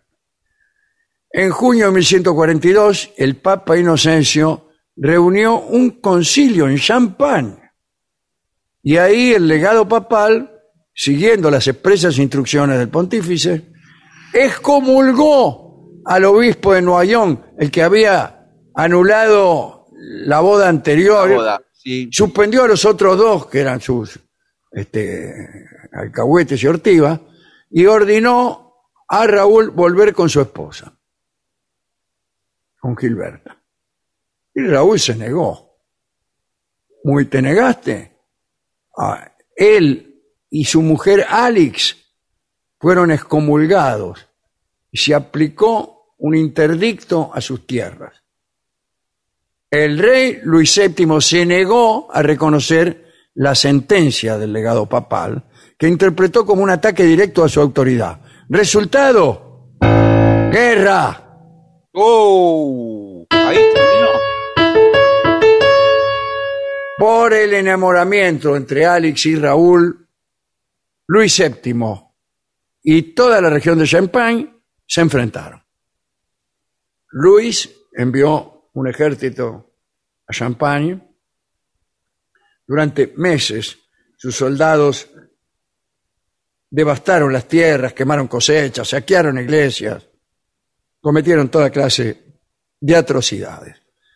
Pero Teobaldo permaneció inflexible. se libraron violentos combates, murieron cientos de inocentes por aquella guerra entre el rey y un señor feudal. El rey le ofreció la paz a Teobaldo con la condición de que utilizara su influencia para levantar la pena de excomunión contra Alex y Raúl.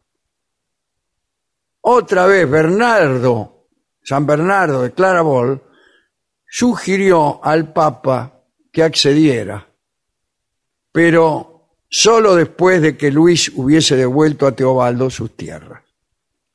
Y entonces el Papa agarró viaje, así lo hizo. Pero en cuanto el rey retiró sus tropas, ordenó una vez más a Raúl que renunciara a Alex.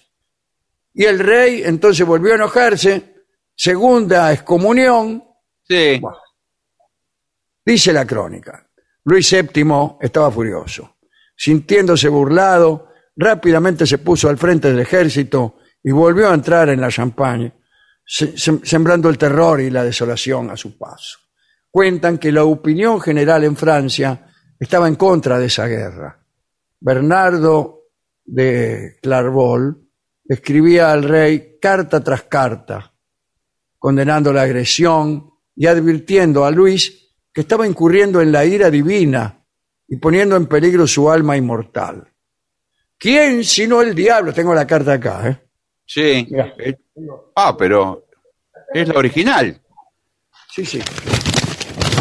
No la rompa. Oh, ¿Quién sino el diablo os aconsejó actuar como lo estáis haciendo? Aquellos que os instan a repetir vuestras agresiones contra una persona inocente no buscan en ello vuestro honor, sino su propia conveniencia. Son claramente los enemigos de vuestra corona y los que perturban la paz de vuestro reino. Todo esto decía Bernardo, ¿no?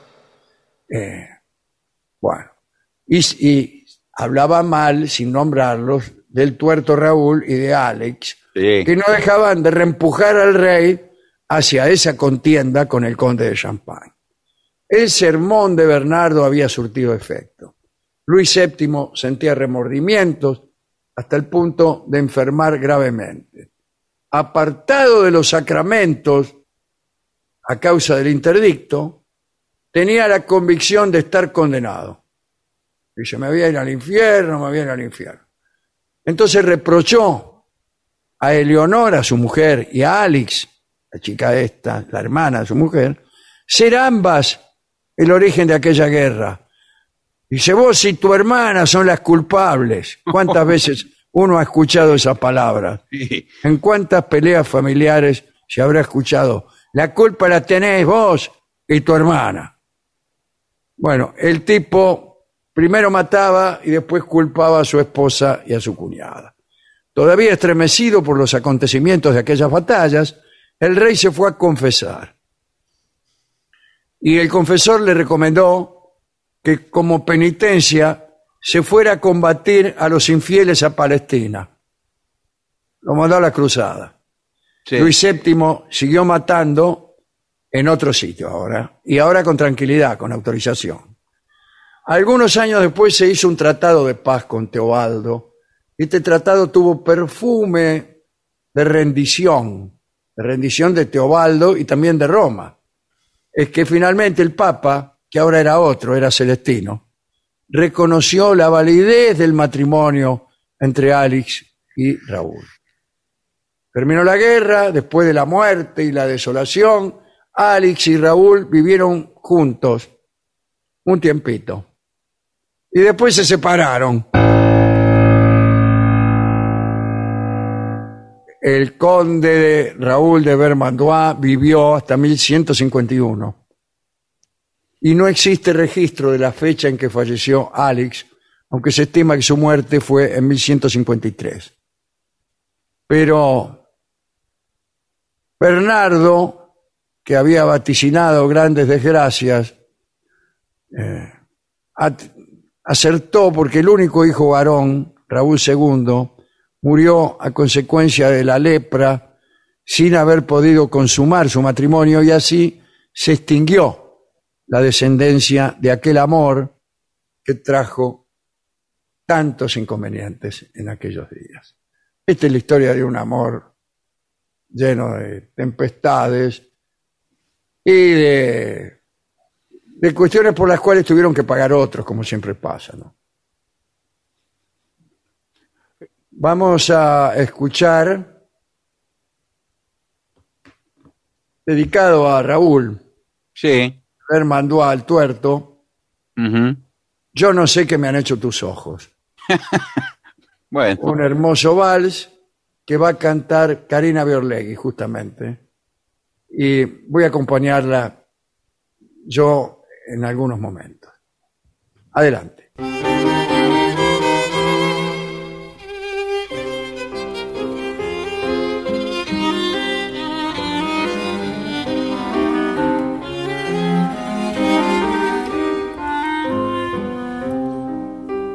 Yo no sé si es cariño el que siento, yo no sé si será una pasión. Solo sé que al no verte una pena va rondando por mi corazón. Yo no sé qué me han hecho tus ojos, que al mirarme me matan de amor. Solo sé que me han hecho tus labios, que al besar mis labios se olvida el dolor.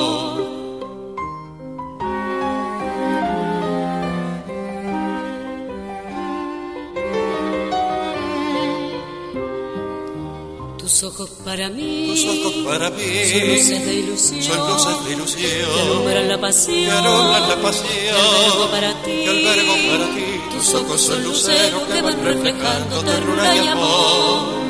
Tus ojos son divinos y me tienen preso en su alrededor.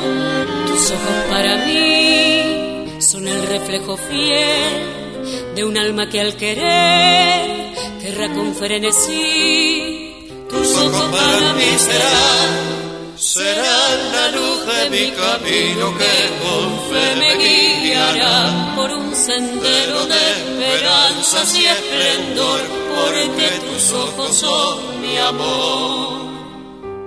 Yo no sé cuántas noches de insomnio en tus ojos pensando pasé, pero sé que al no verte una noche con tus ojos hermosos soñé.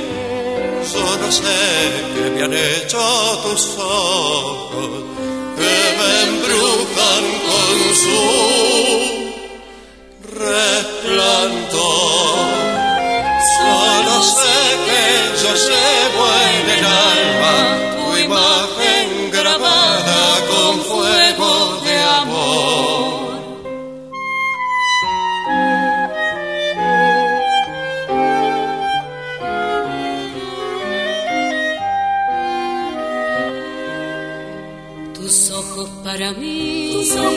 para mí son luces de ilusión, son luces de ilusión que alumbran la pasión, que alumbran la pasión, que albergo para ti, que albergo para ti. Tus ojos son luceros que van reflejando ternura y amor.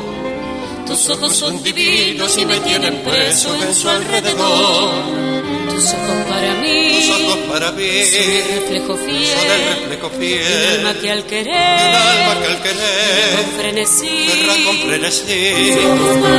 serán. Serán la luz de mi camino que me por un sendero de de esperanzas y esplendor, porque tus ojos son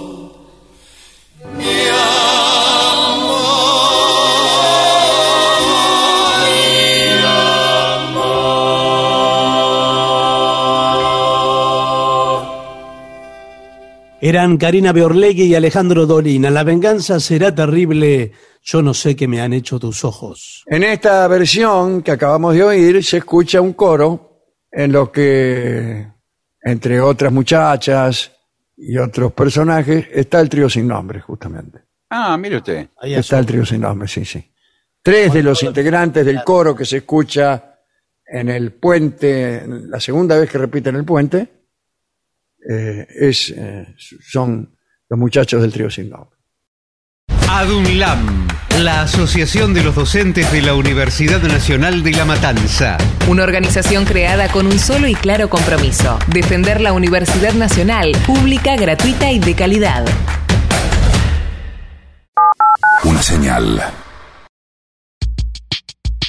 AM750. Objetivos, pero no imparciales.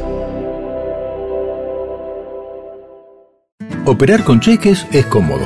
Ahora puede serlo más todavía. Llegó eCheck Credit Cop, un medio de pago completamente electrónico con el que podés emitir, endosar, depositar y descontar.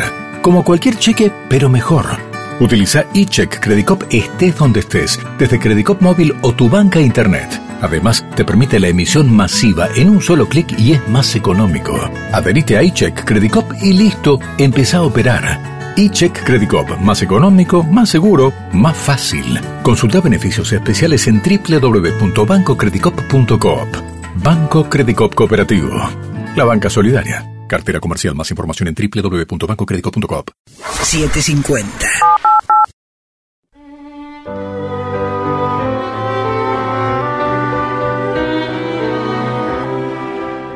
Continuamos en la venganza, será terrible por las 7.50, señoras, señores. Este es el mejor momento para dar comienzo al siguiente segmento.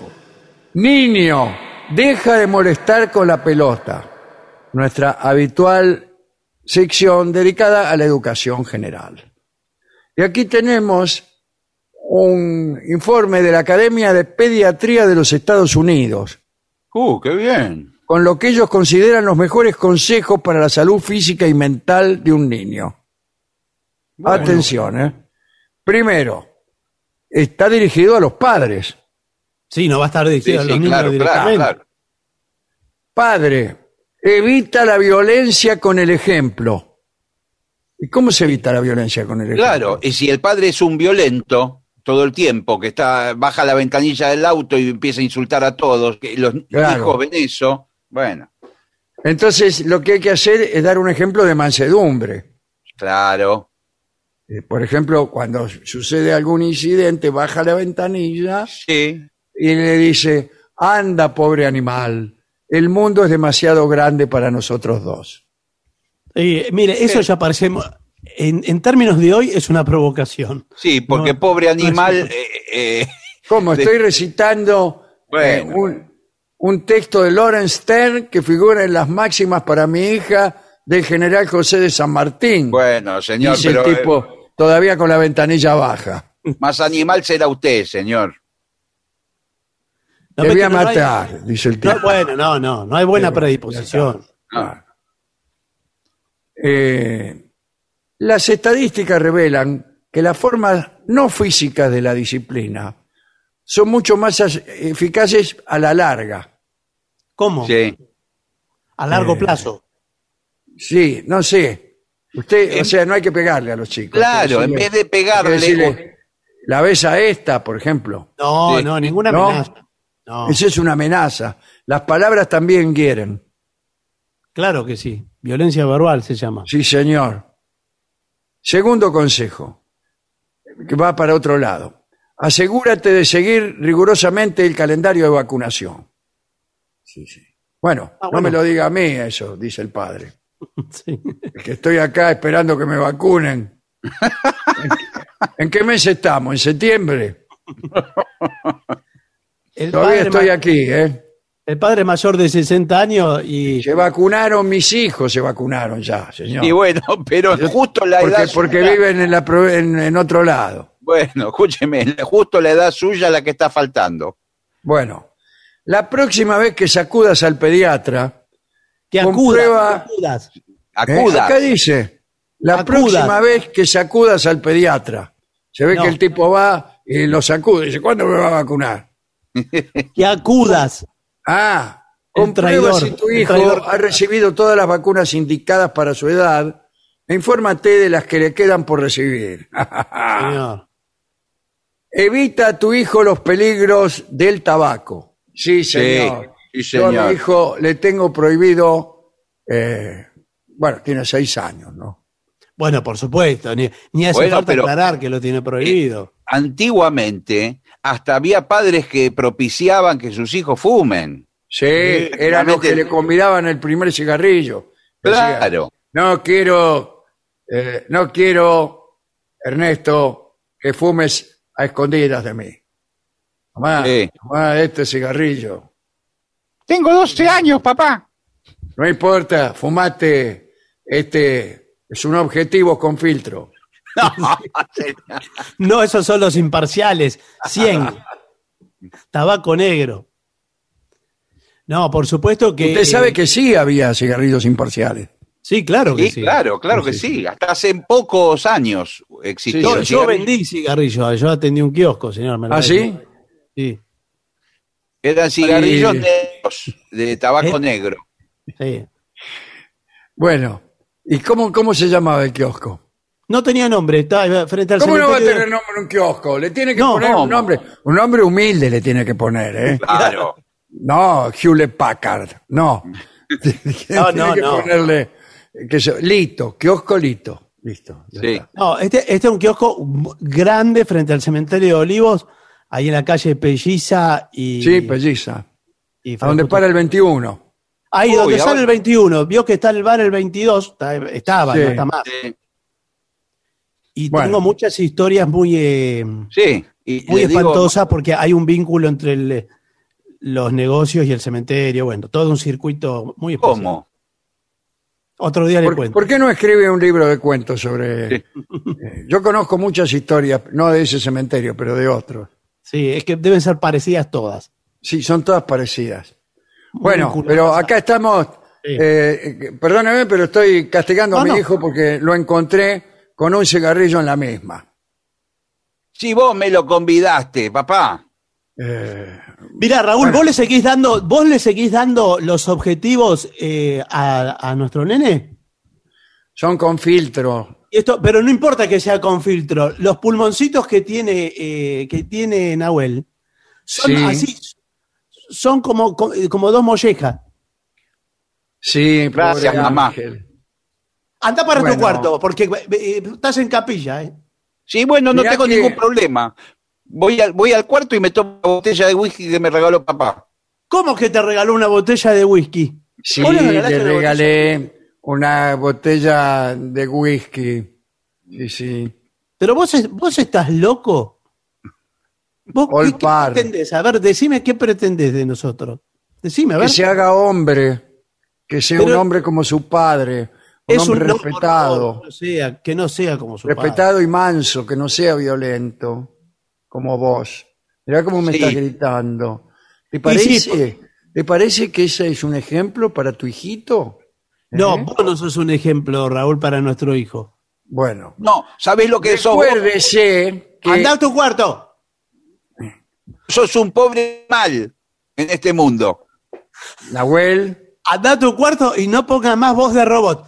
No te quiero ver Bueno. más. Vuelve a su cuarto. Chao. camine.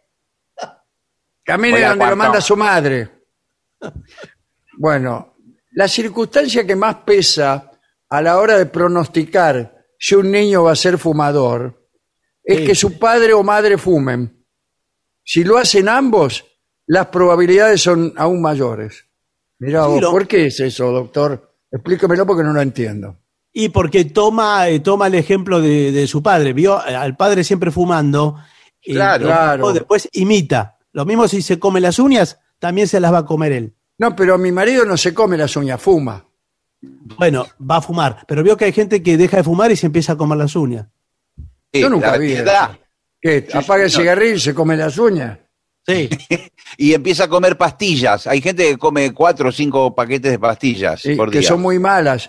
Yo vi en Doctor House que un tipo dejaba de fumar, se Sí. tomaba unas pastillas y se le agarraba no sé qué enfermedad, que no la entendí. Después, léele a diario, léele el diario. No, que le lea Le- a diario un No, libro. no, léele el diario, seguro. ¿Cómo léele a diario? Sí. Léele al diario. Me voy a comer a un sándwich. Quiere decir que por ahí, quizás a la noche, cuando, cuando el niño está en la a punto de dormir, usted va y le lee un capítulo de un libro. Claro, usted. No, el diario dice acá que le lea. Agarra No, el diario a diario. y A se diario. compra el clarín, dice. El gobierno... No, señor, a diario. Usted toma, por ejemplo, bueno, los niños todos lo sabemos muy bien que las fábulas, les, eh, ellos aprenden en base a fábulas valores, por ejemplo. Señor. Ah, sí, sí. El, eh, eh, el, el- el cerdo y la rasposa. Esa no la conozco, el cerdo y la No. raposa. Es la raposa, no la rasposa. Ah, pero no lo conozco tampoco. ¿Qué es el Bueno, no importa. Son, son fábulas que yo conozco. El mosquito engreído. Las fábulas de, de Sopo. eh, De Isopo. ¿De quién? Esopo, Isopo. no, no, Isopo es, Isopo es, No, creo. Sí, sí. Esas este, yo me hice el esopado. las, las fábulas de Cotonete.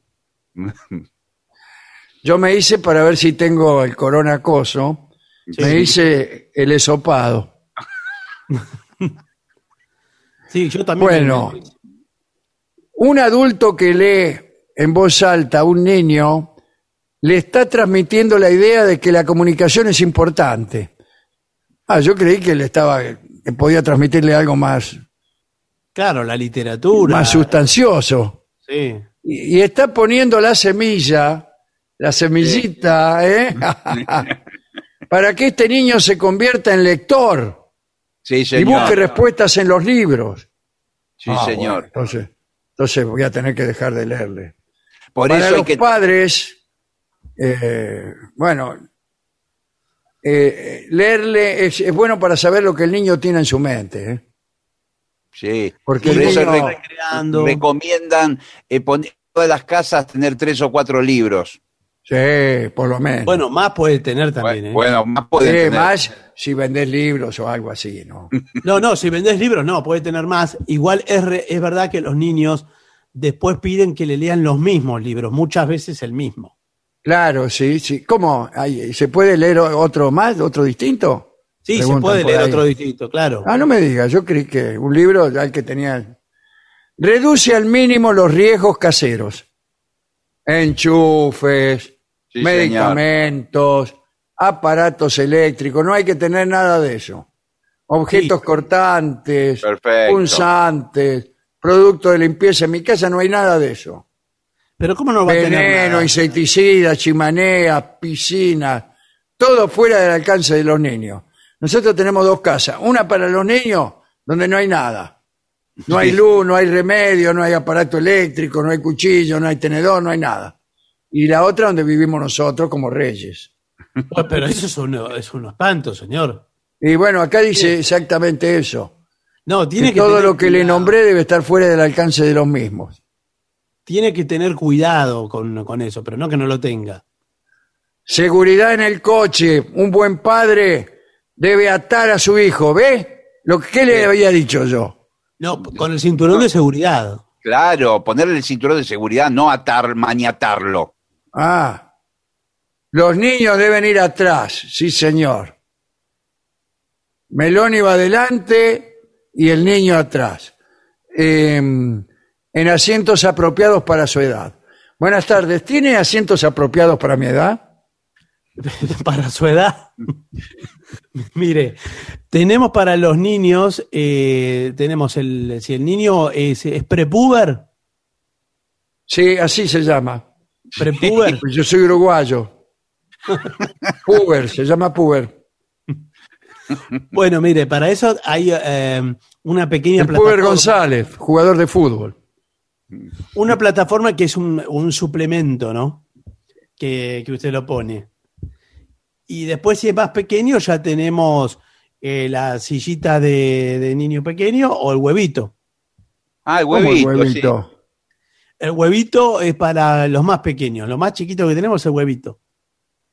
Es como un huevo abierto, es como si fuera un huevo abierto y mete el bebé ahí adentro. Me da impresión, ¿no? Bueno, entérate de lo que ve y oye tu hijo. Sí, señor. Los niños absorben todo lo que ven y oyen en la televisión, las películas, las canciones. Y la violencia está presente. Sí, señor. Asegúrate de lo que ve, sorpréndelo, ábrele la puerta y descubre que está viendo películas pornográficas o violentas, mucho tiro, mucho sexo, mucho rock and roll. Bueno, Después no, le está- sale, le sale criminal, le sale. Está mezclando un poco las cosas. También el niño, cuando ya crece, empieza a Claro. descubrir el mundo a tientas. Bueno, Sí, sí, claro. pero habla a tus hijos acerca del contenido del material que están viendo. Claro. Bueno, esta historia es la Sí. de una señorita, Sí. bueno, un- poco, un poco desvestida, que manda a pedir una pizza. Sí, bueno. Entonces, Nunca se ve la pizza, papá. Pero cómo, pero ¿cómo que, que el, no? pa- el padre ¿Dónde está la conoce, cono- cono- conoce el argumento, el padre, entonces. sí, pero yo se lo estoy explicando a mi hijo para que lo interprete. Pone en contexto. Entonces, este, este trabajador golpea Sí. la puerta, Sí. llega y la señorita lo insta a vivir una situación, ¿no es cierto? Sí. Bueno, apagar, apaga eso. Dice, si están viendo, uh, oyendo algo que consideras inapropiado, no lo dudes, cambia de canal. Sí. Sí, justo, justo que llegó el tipo. No vaciles en criticar en voz alta las cosas que te parecen inaceptables. Pero mira el tipo que trajeron. No, no por eso. No, No, usted no señor. tiene que. No sobre los contenidos, ¿Y directamente. por qué? sobre La todo- que más me gustaba a mí se fue, quedó esta sola. Sobre todo el producto, señor. Apaga y, se- y se terminó. Ah, bueno. Evita que vean mensajes que potencian el uso del tabaco. Sí, Sí. esta pornográfica es así. Hay un señor que entra a un bar eh, y se fuma un cigarrillo. Mirá. No hay que dejar que vean eso. Vigila su alimentación. ¿Quieres que te dé un consejo? Vigila, Sí. mujer, vigila. Numerosos estudios han comprobado que la alimentación influye en el de- desarrollo y en las capacidades de aprendizaje de un niño. Sí, señor. Eh, para los menús de tu hijo, elige siempre que puedas alimentos no procesados, como, como legumbres, como verduras, como frutas, como pescado. Si no, el niño saca bajas notas. Los niños Bueno. alimentados a sándwiches de miga obtienen pésimas calificaciones. Tiene un No, rendimiento intelectual inferior. Claro. Este, en cambio, los chicos que comen legumbres, verduras, fruta, pescado y cereales integrales eh, inventan la vacuna como Pasteur. No, señor, no, no, digamos, tienen más posibilidades de, de lograrlo, ¿no? No es que la vayan a inventar. Y bueno, pero escúcheme, señorita. Sobre todo los primeros. Lo hago comer porquerías todo el año y usted me le pone un 4. Bueno, sí, porque. Para eso lo llevo a la pizzería y listo. No, bueno, pero lo favorece. Lo que pasa que si el nene igual está alimentado a banana porque se come ocho bananas por día, eh, también es un exceso. Sí, bueno, eh, está el compañero de mi hijo, Sí. Nathaniel, Sí. que eh, come solamente banana, tiene todo 10. Yo como to- todo el día como chicle, caramelo, galletita, 10 me saqué. Bueno, sí, pero porque eso entonces, ¿qué estamos jugando en este colegio? Sí, pero si. eh, ¿Qué si hacemos? vos- ¿Comemos o estudiamos? Una de dos. pero si, si vos ¿A comieras. qué por- venimos al colegio? Usted no viene. Si vos comieras cereales, cosas eh, nutritivas, verduras, eh, te iría muchísimo mejor, harías sin esfuerzo quizás las pruebas. ¿Comprendés? Hernán. Sí, ahora espera que apago el pucho que ahí entro. Bueno, y apúrese, señorita, porque a las 5 empieza, empieza una porno en un canal que tengo. Pero si ya no, no hay más por televisión, a porno. Las, No hay las más, mira- ¿no? Disculpe, disculpe que yo se lo diga como maestra, pero lo, lo ven en internet. No Ah, en internet esperar. lo tengo que ver. Y no, no, Hay horario para eso. Pero yo tengo un internet muy bajo en casa. Ah, tiene Muy baja- lento. Sí, no, nada, no, no. Cuando Y entonces- usted ve todas, todas cosas borrosas, interpreta mal. Y el nene me pregunta, ¿y eso qué? Mirá, le digo. No sé, Bueno, pero lo, así, importante, así como se ve, lo importante es la fantasía que eso crea, ¿no? De- sí, claro, es lo que vos quieras. Ah, bueno, bueno, dice el pibe. Claro, la Bueno, involucrate directamente en la educación de tu hijo. Anda al colegio, tira la bronca. Es importante que conozcas la escuela, los maestros, que participes en las actividades escolares, sacudas a las reuniones de padres y profesores. Sí. Sí, Lo ahora ulti- últimamente en los nuevos métodos pedagógicos eh, y hacen ir a los padres en determinadas reuniones y los hacen jugar a los padres y los chicos los miran jugar. Sí, Sí. sí. Y está ¿A qué algo- juega? Y no sé, a, Muere. a lo que sea, los hacen arrodillar en el piso, andar en cuatro patas y los Pero eso hijos es lo los mismo miran. que vimos ayer, papi, por internet. No, señor, por favor. Es otro, otro acto. Ah, Porque también eh, se los hace actuar, por ejemplo, para las fechas patrias. En vez de actuar los chicos, actúan los sí, padres. actúan los grandes. Sí. Entonces los chicos miran. Y, y bien Belgrano, ¿cómo anda ese asunto de la bandera? Bueno, Bien. ya lo ve. Bien, muy bien, San Martín. Ya voy, ya tengo una parte. A ver si le gusta. Es esta. Celeste. ¿Cómo? Sí, celeste. ¿Qué le parece una banda blanca en el medio? Maravilloso, General San Martín. Y Sí. así actúa. Pero no fue así. eh, históricamente no tiene rigor. eh, Bueno, esa es- estoy ahora, es, es una ficción. bueno, no, pero. ¿Qué quiere, ¿Qué quiere que actúen los chicos haciendo de Tinelli? No, señor, pero ficcionalizar con, eh, con fechas patrias, no me parece. Bueno, eh, haz que tu hijo se sienta querido. Ah, por fin dicen algo con sentido, ¿no? Sí. Esto es lo único. Quiéralo y déjelo tranquilo. Señor, sí, Déjelo señor. tranquilo, que haga lo que quiera, qué sé yo. O no. Hazle saber que es querido y que su seguridad está a salvo. Hijo mío, te quiero mucho y estos dos muchachos son tus guardaespaldas. No, no, no guardaespaldas. Así que una- tu seguridad está a salvo. Háblale de tus cualidades, de Sí. sus cualidades. Bueno, va a ser una charla breve. Eh, lo que admiras en él, eh, también. Y todo eso. Y si haces lo que nosotros te decimos, tu hijo será un verdadero prócer cuando crezca. Bueno, no sé si un prócer, pero bueno. Bueno, usted se conforma una con persona, nada. una persona de bien. Ahí de está, una persona de bien. Que es tan raro como un prócer. Sí. Bueno, no tengo más nada que decir, señorita. Bueno, mire, eh, hablando de hijos, Sí. eh, creo que tendríamos que pasar al próximo bloque y por lo tanto atravesar el puente de la tanda primero. Adelante.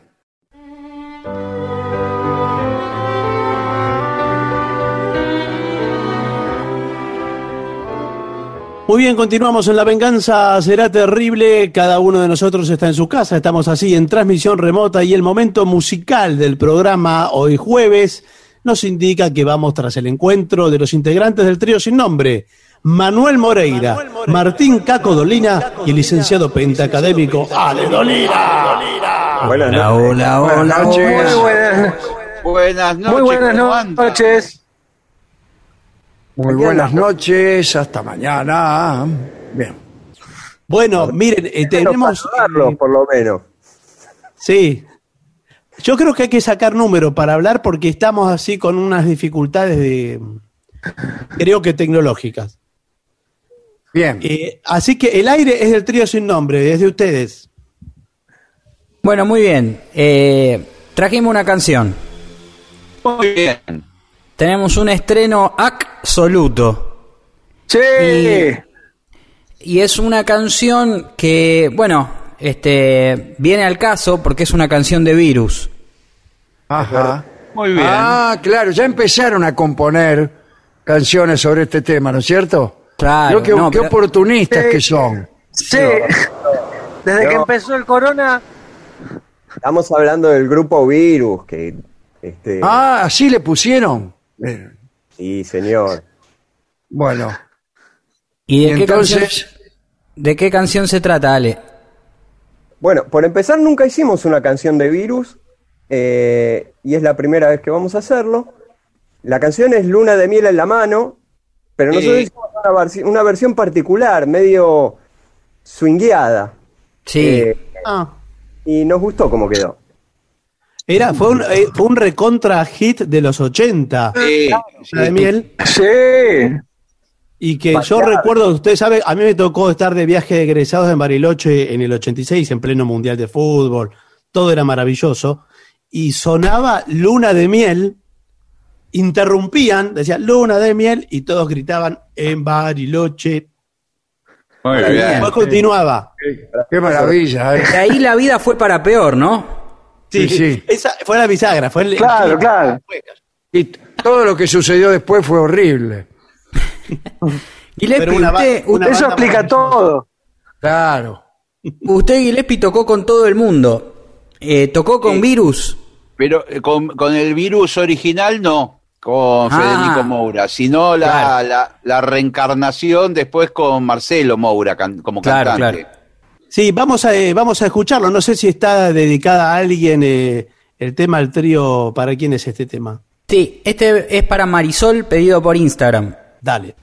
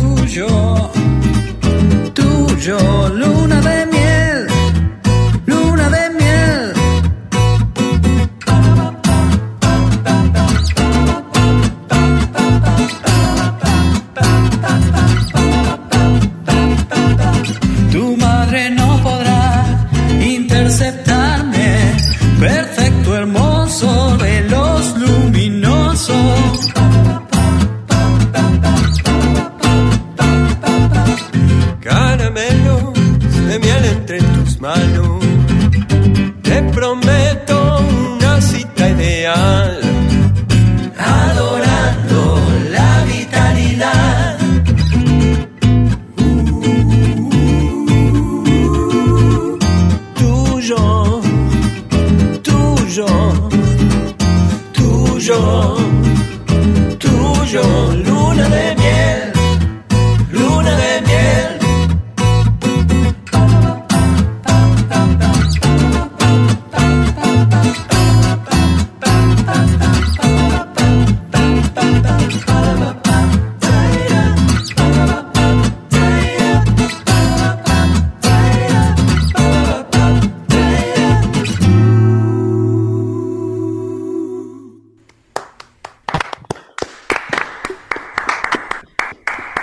Hermoso, señores.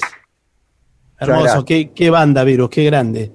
Sí. Bueno, eh, recuerden que mañana eh, habrá música de series por el trío sin nombre que siguen recibiendo pedidos en el WhatsApp que es 65855580 y si no en las redes sociales nos buscan como La Venganza Radio.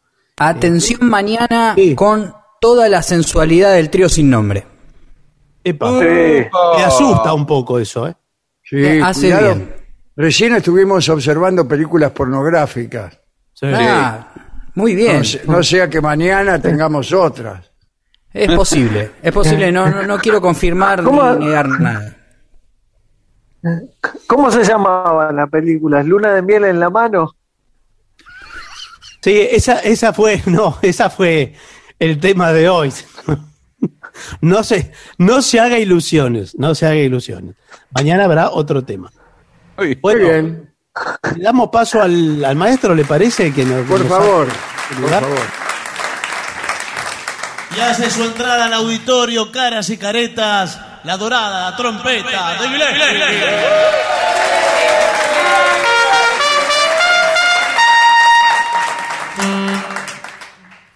Bueno, habían pedido humo en tus ojos, ¿eh? que eh, es como un penal en el último minuto. Un penal en el último minuto. ¿Esta es con maraca? Mío mol mayor. Mi amor mayor, mire usted. Nunca lo hubiera dicho. Vamos. Un, dos, tres.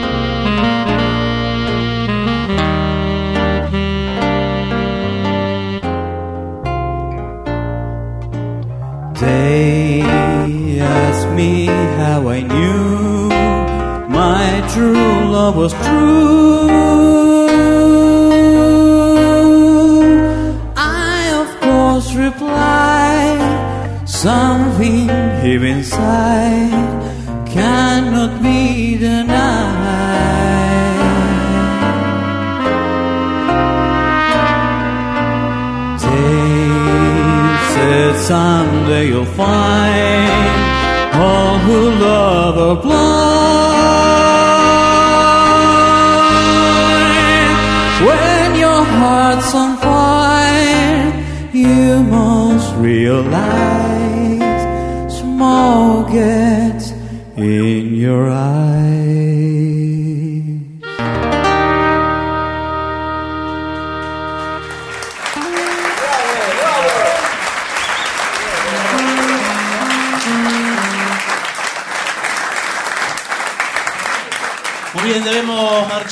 por esa puerta. Bueno, Bueno. ¿con qué canción prefiere usted abandonar este? Preguntan si vino el indio Solari, ¿eh? ¿Vino? Sí, vino. ¿Y qué, qué vamos a cantar? Vamos las bandas. Vamos las bandas. ¡Vamos! Un momentito. Esa es, sí. ¿Cuál era? Esa misma. Un brazo por ahí. Sí, estoy esperando que llegue. No pierda las esperanzas. Vamos. ¿Listo? Sí. Un, dos, tres y. ¿Y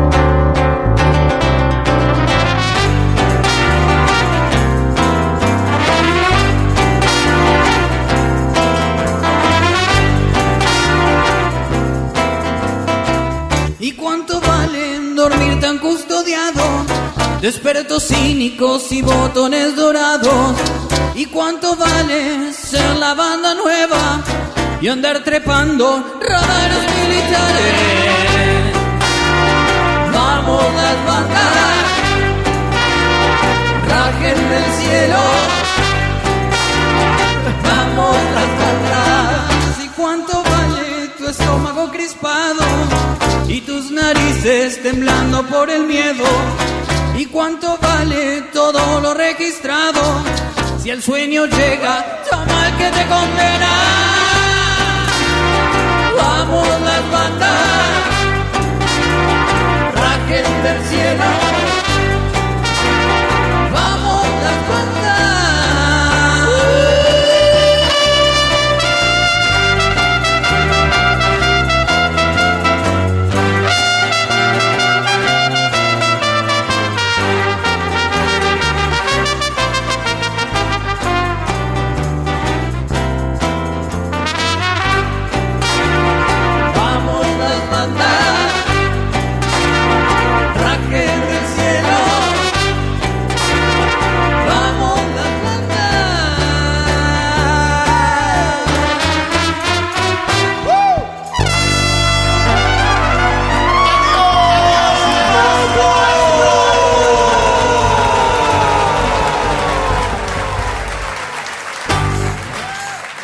Y para finalizar, dos palabras bastan.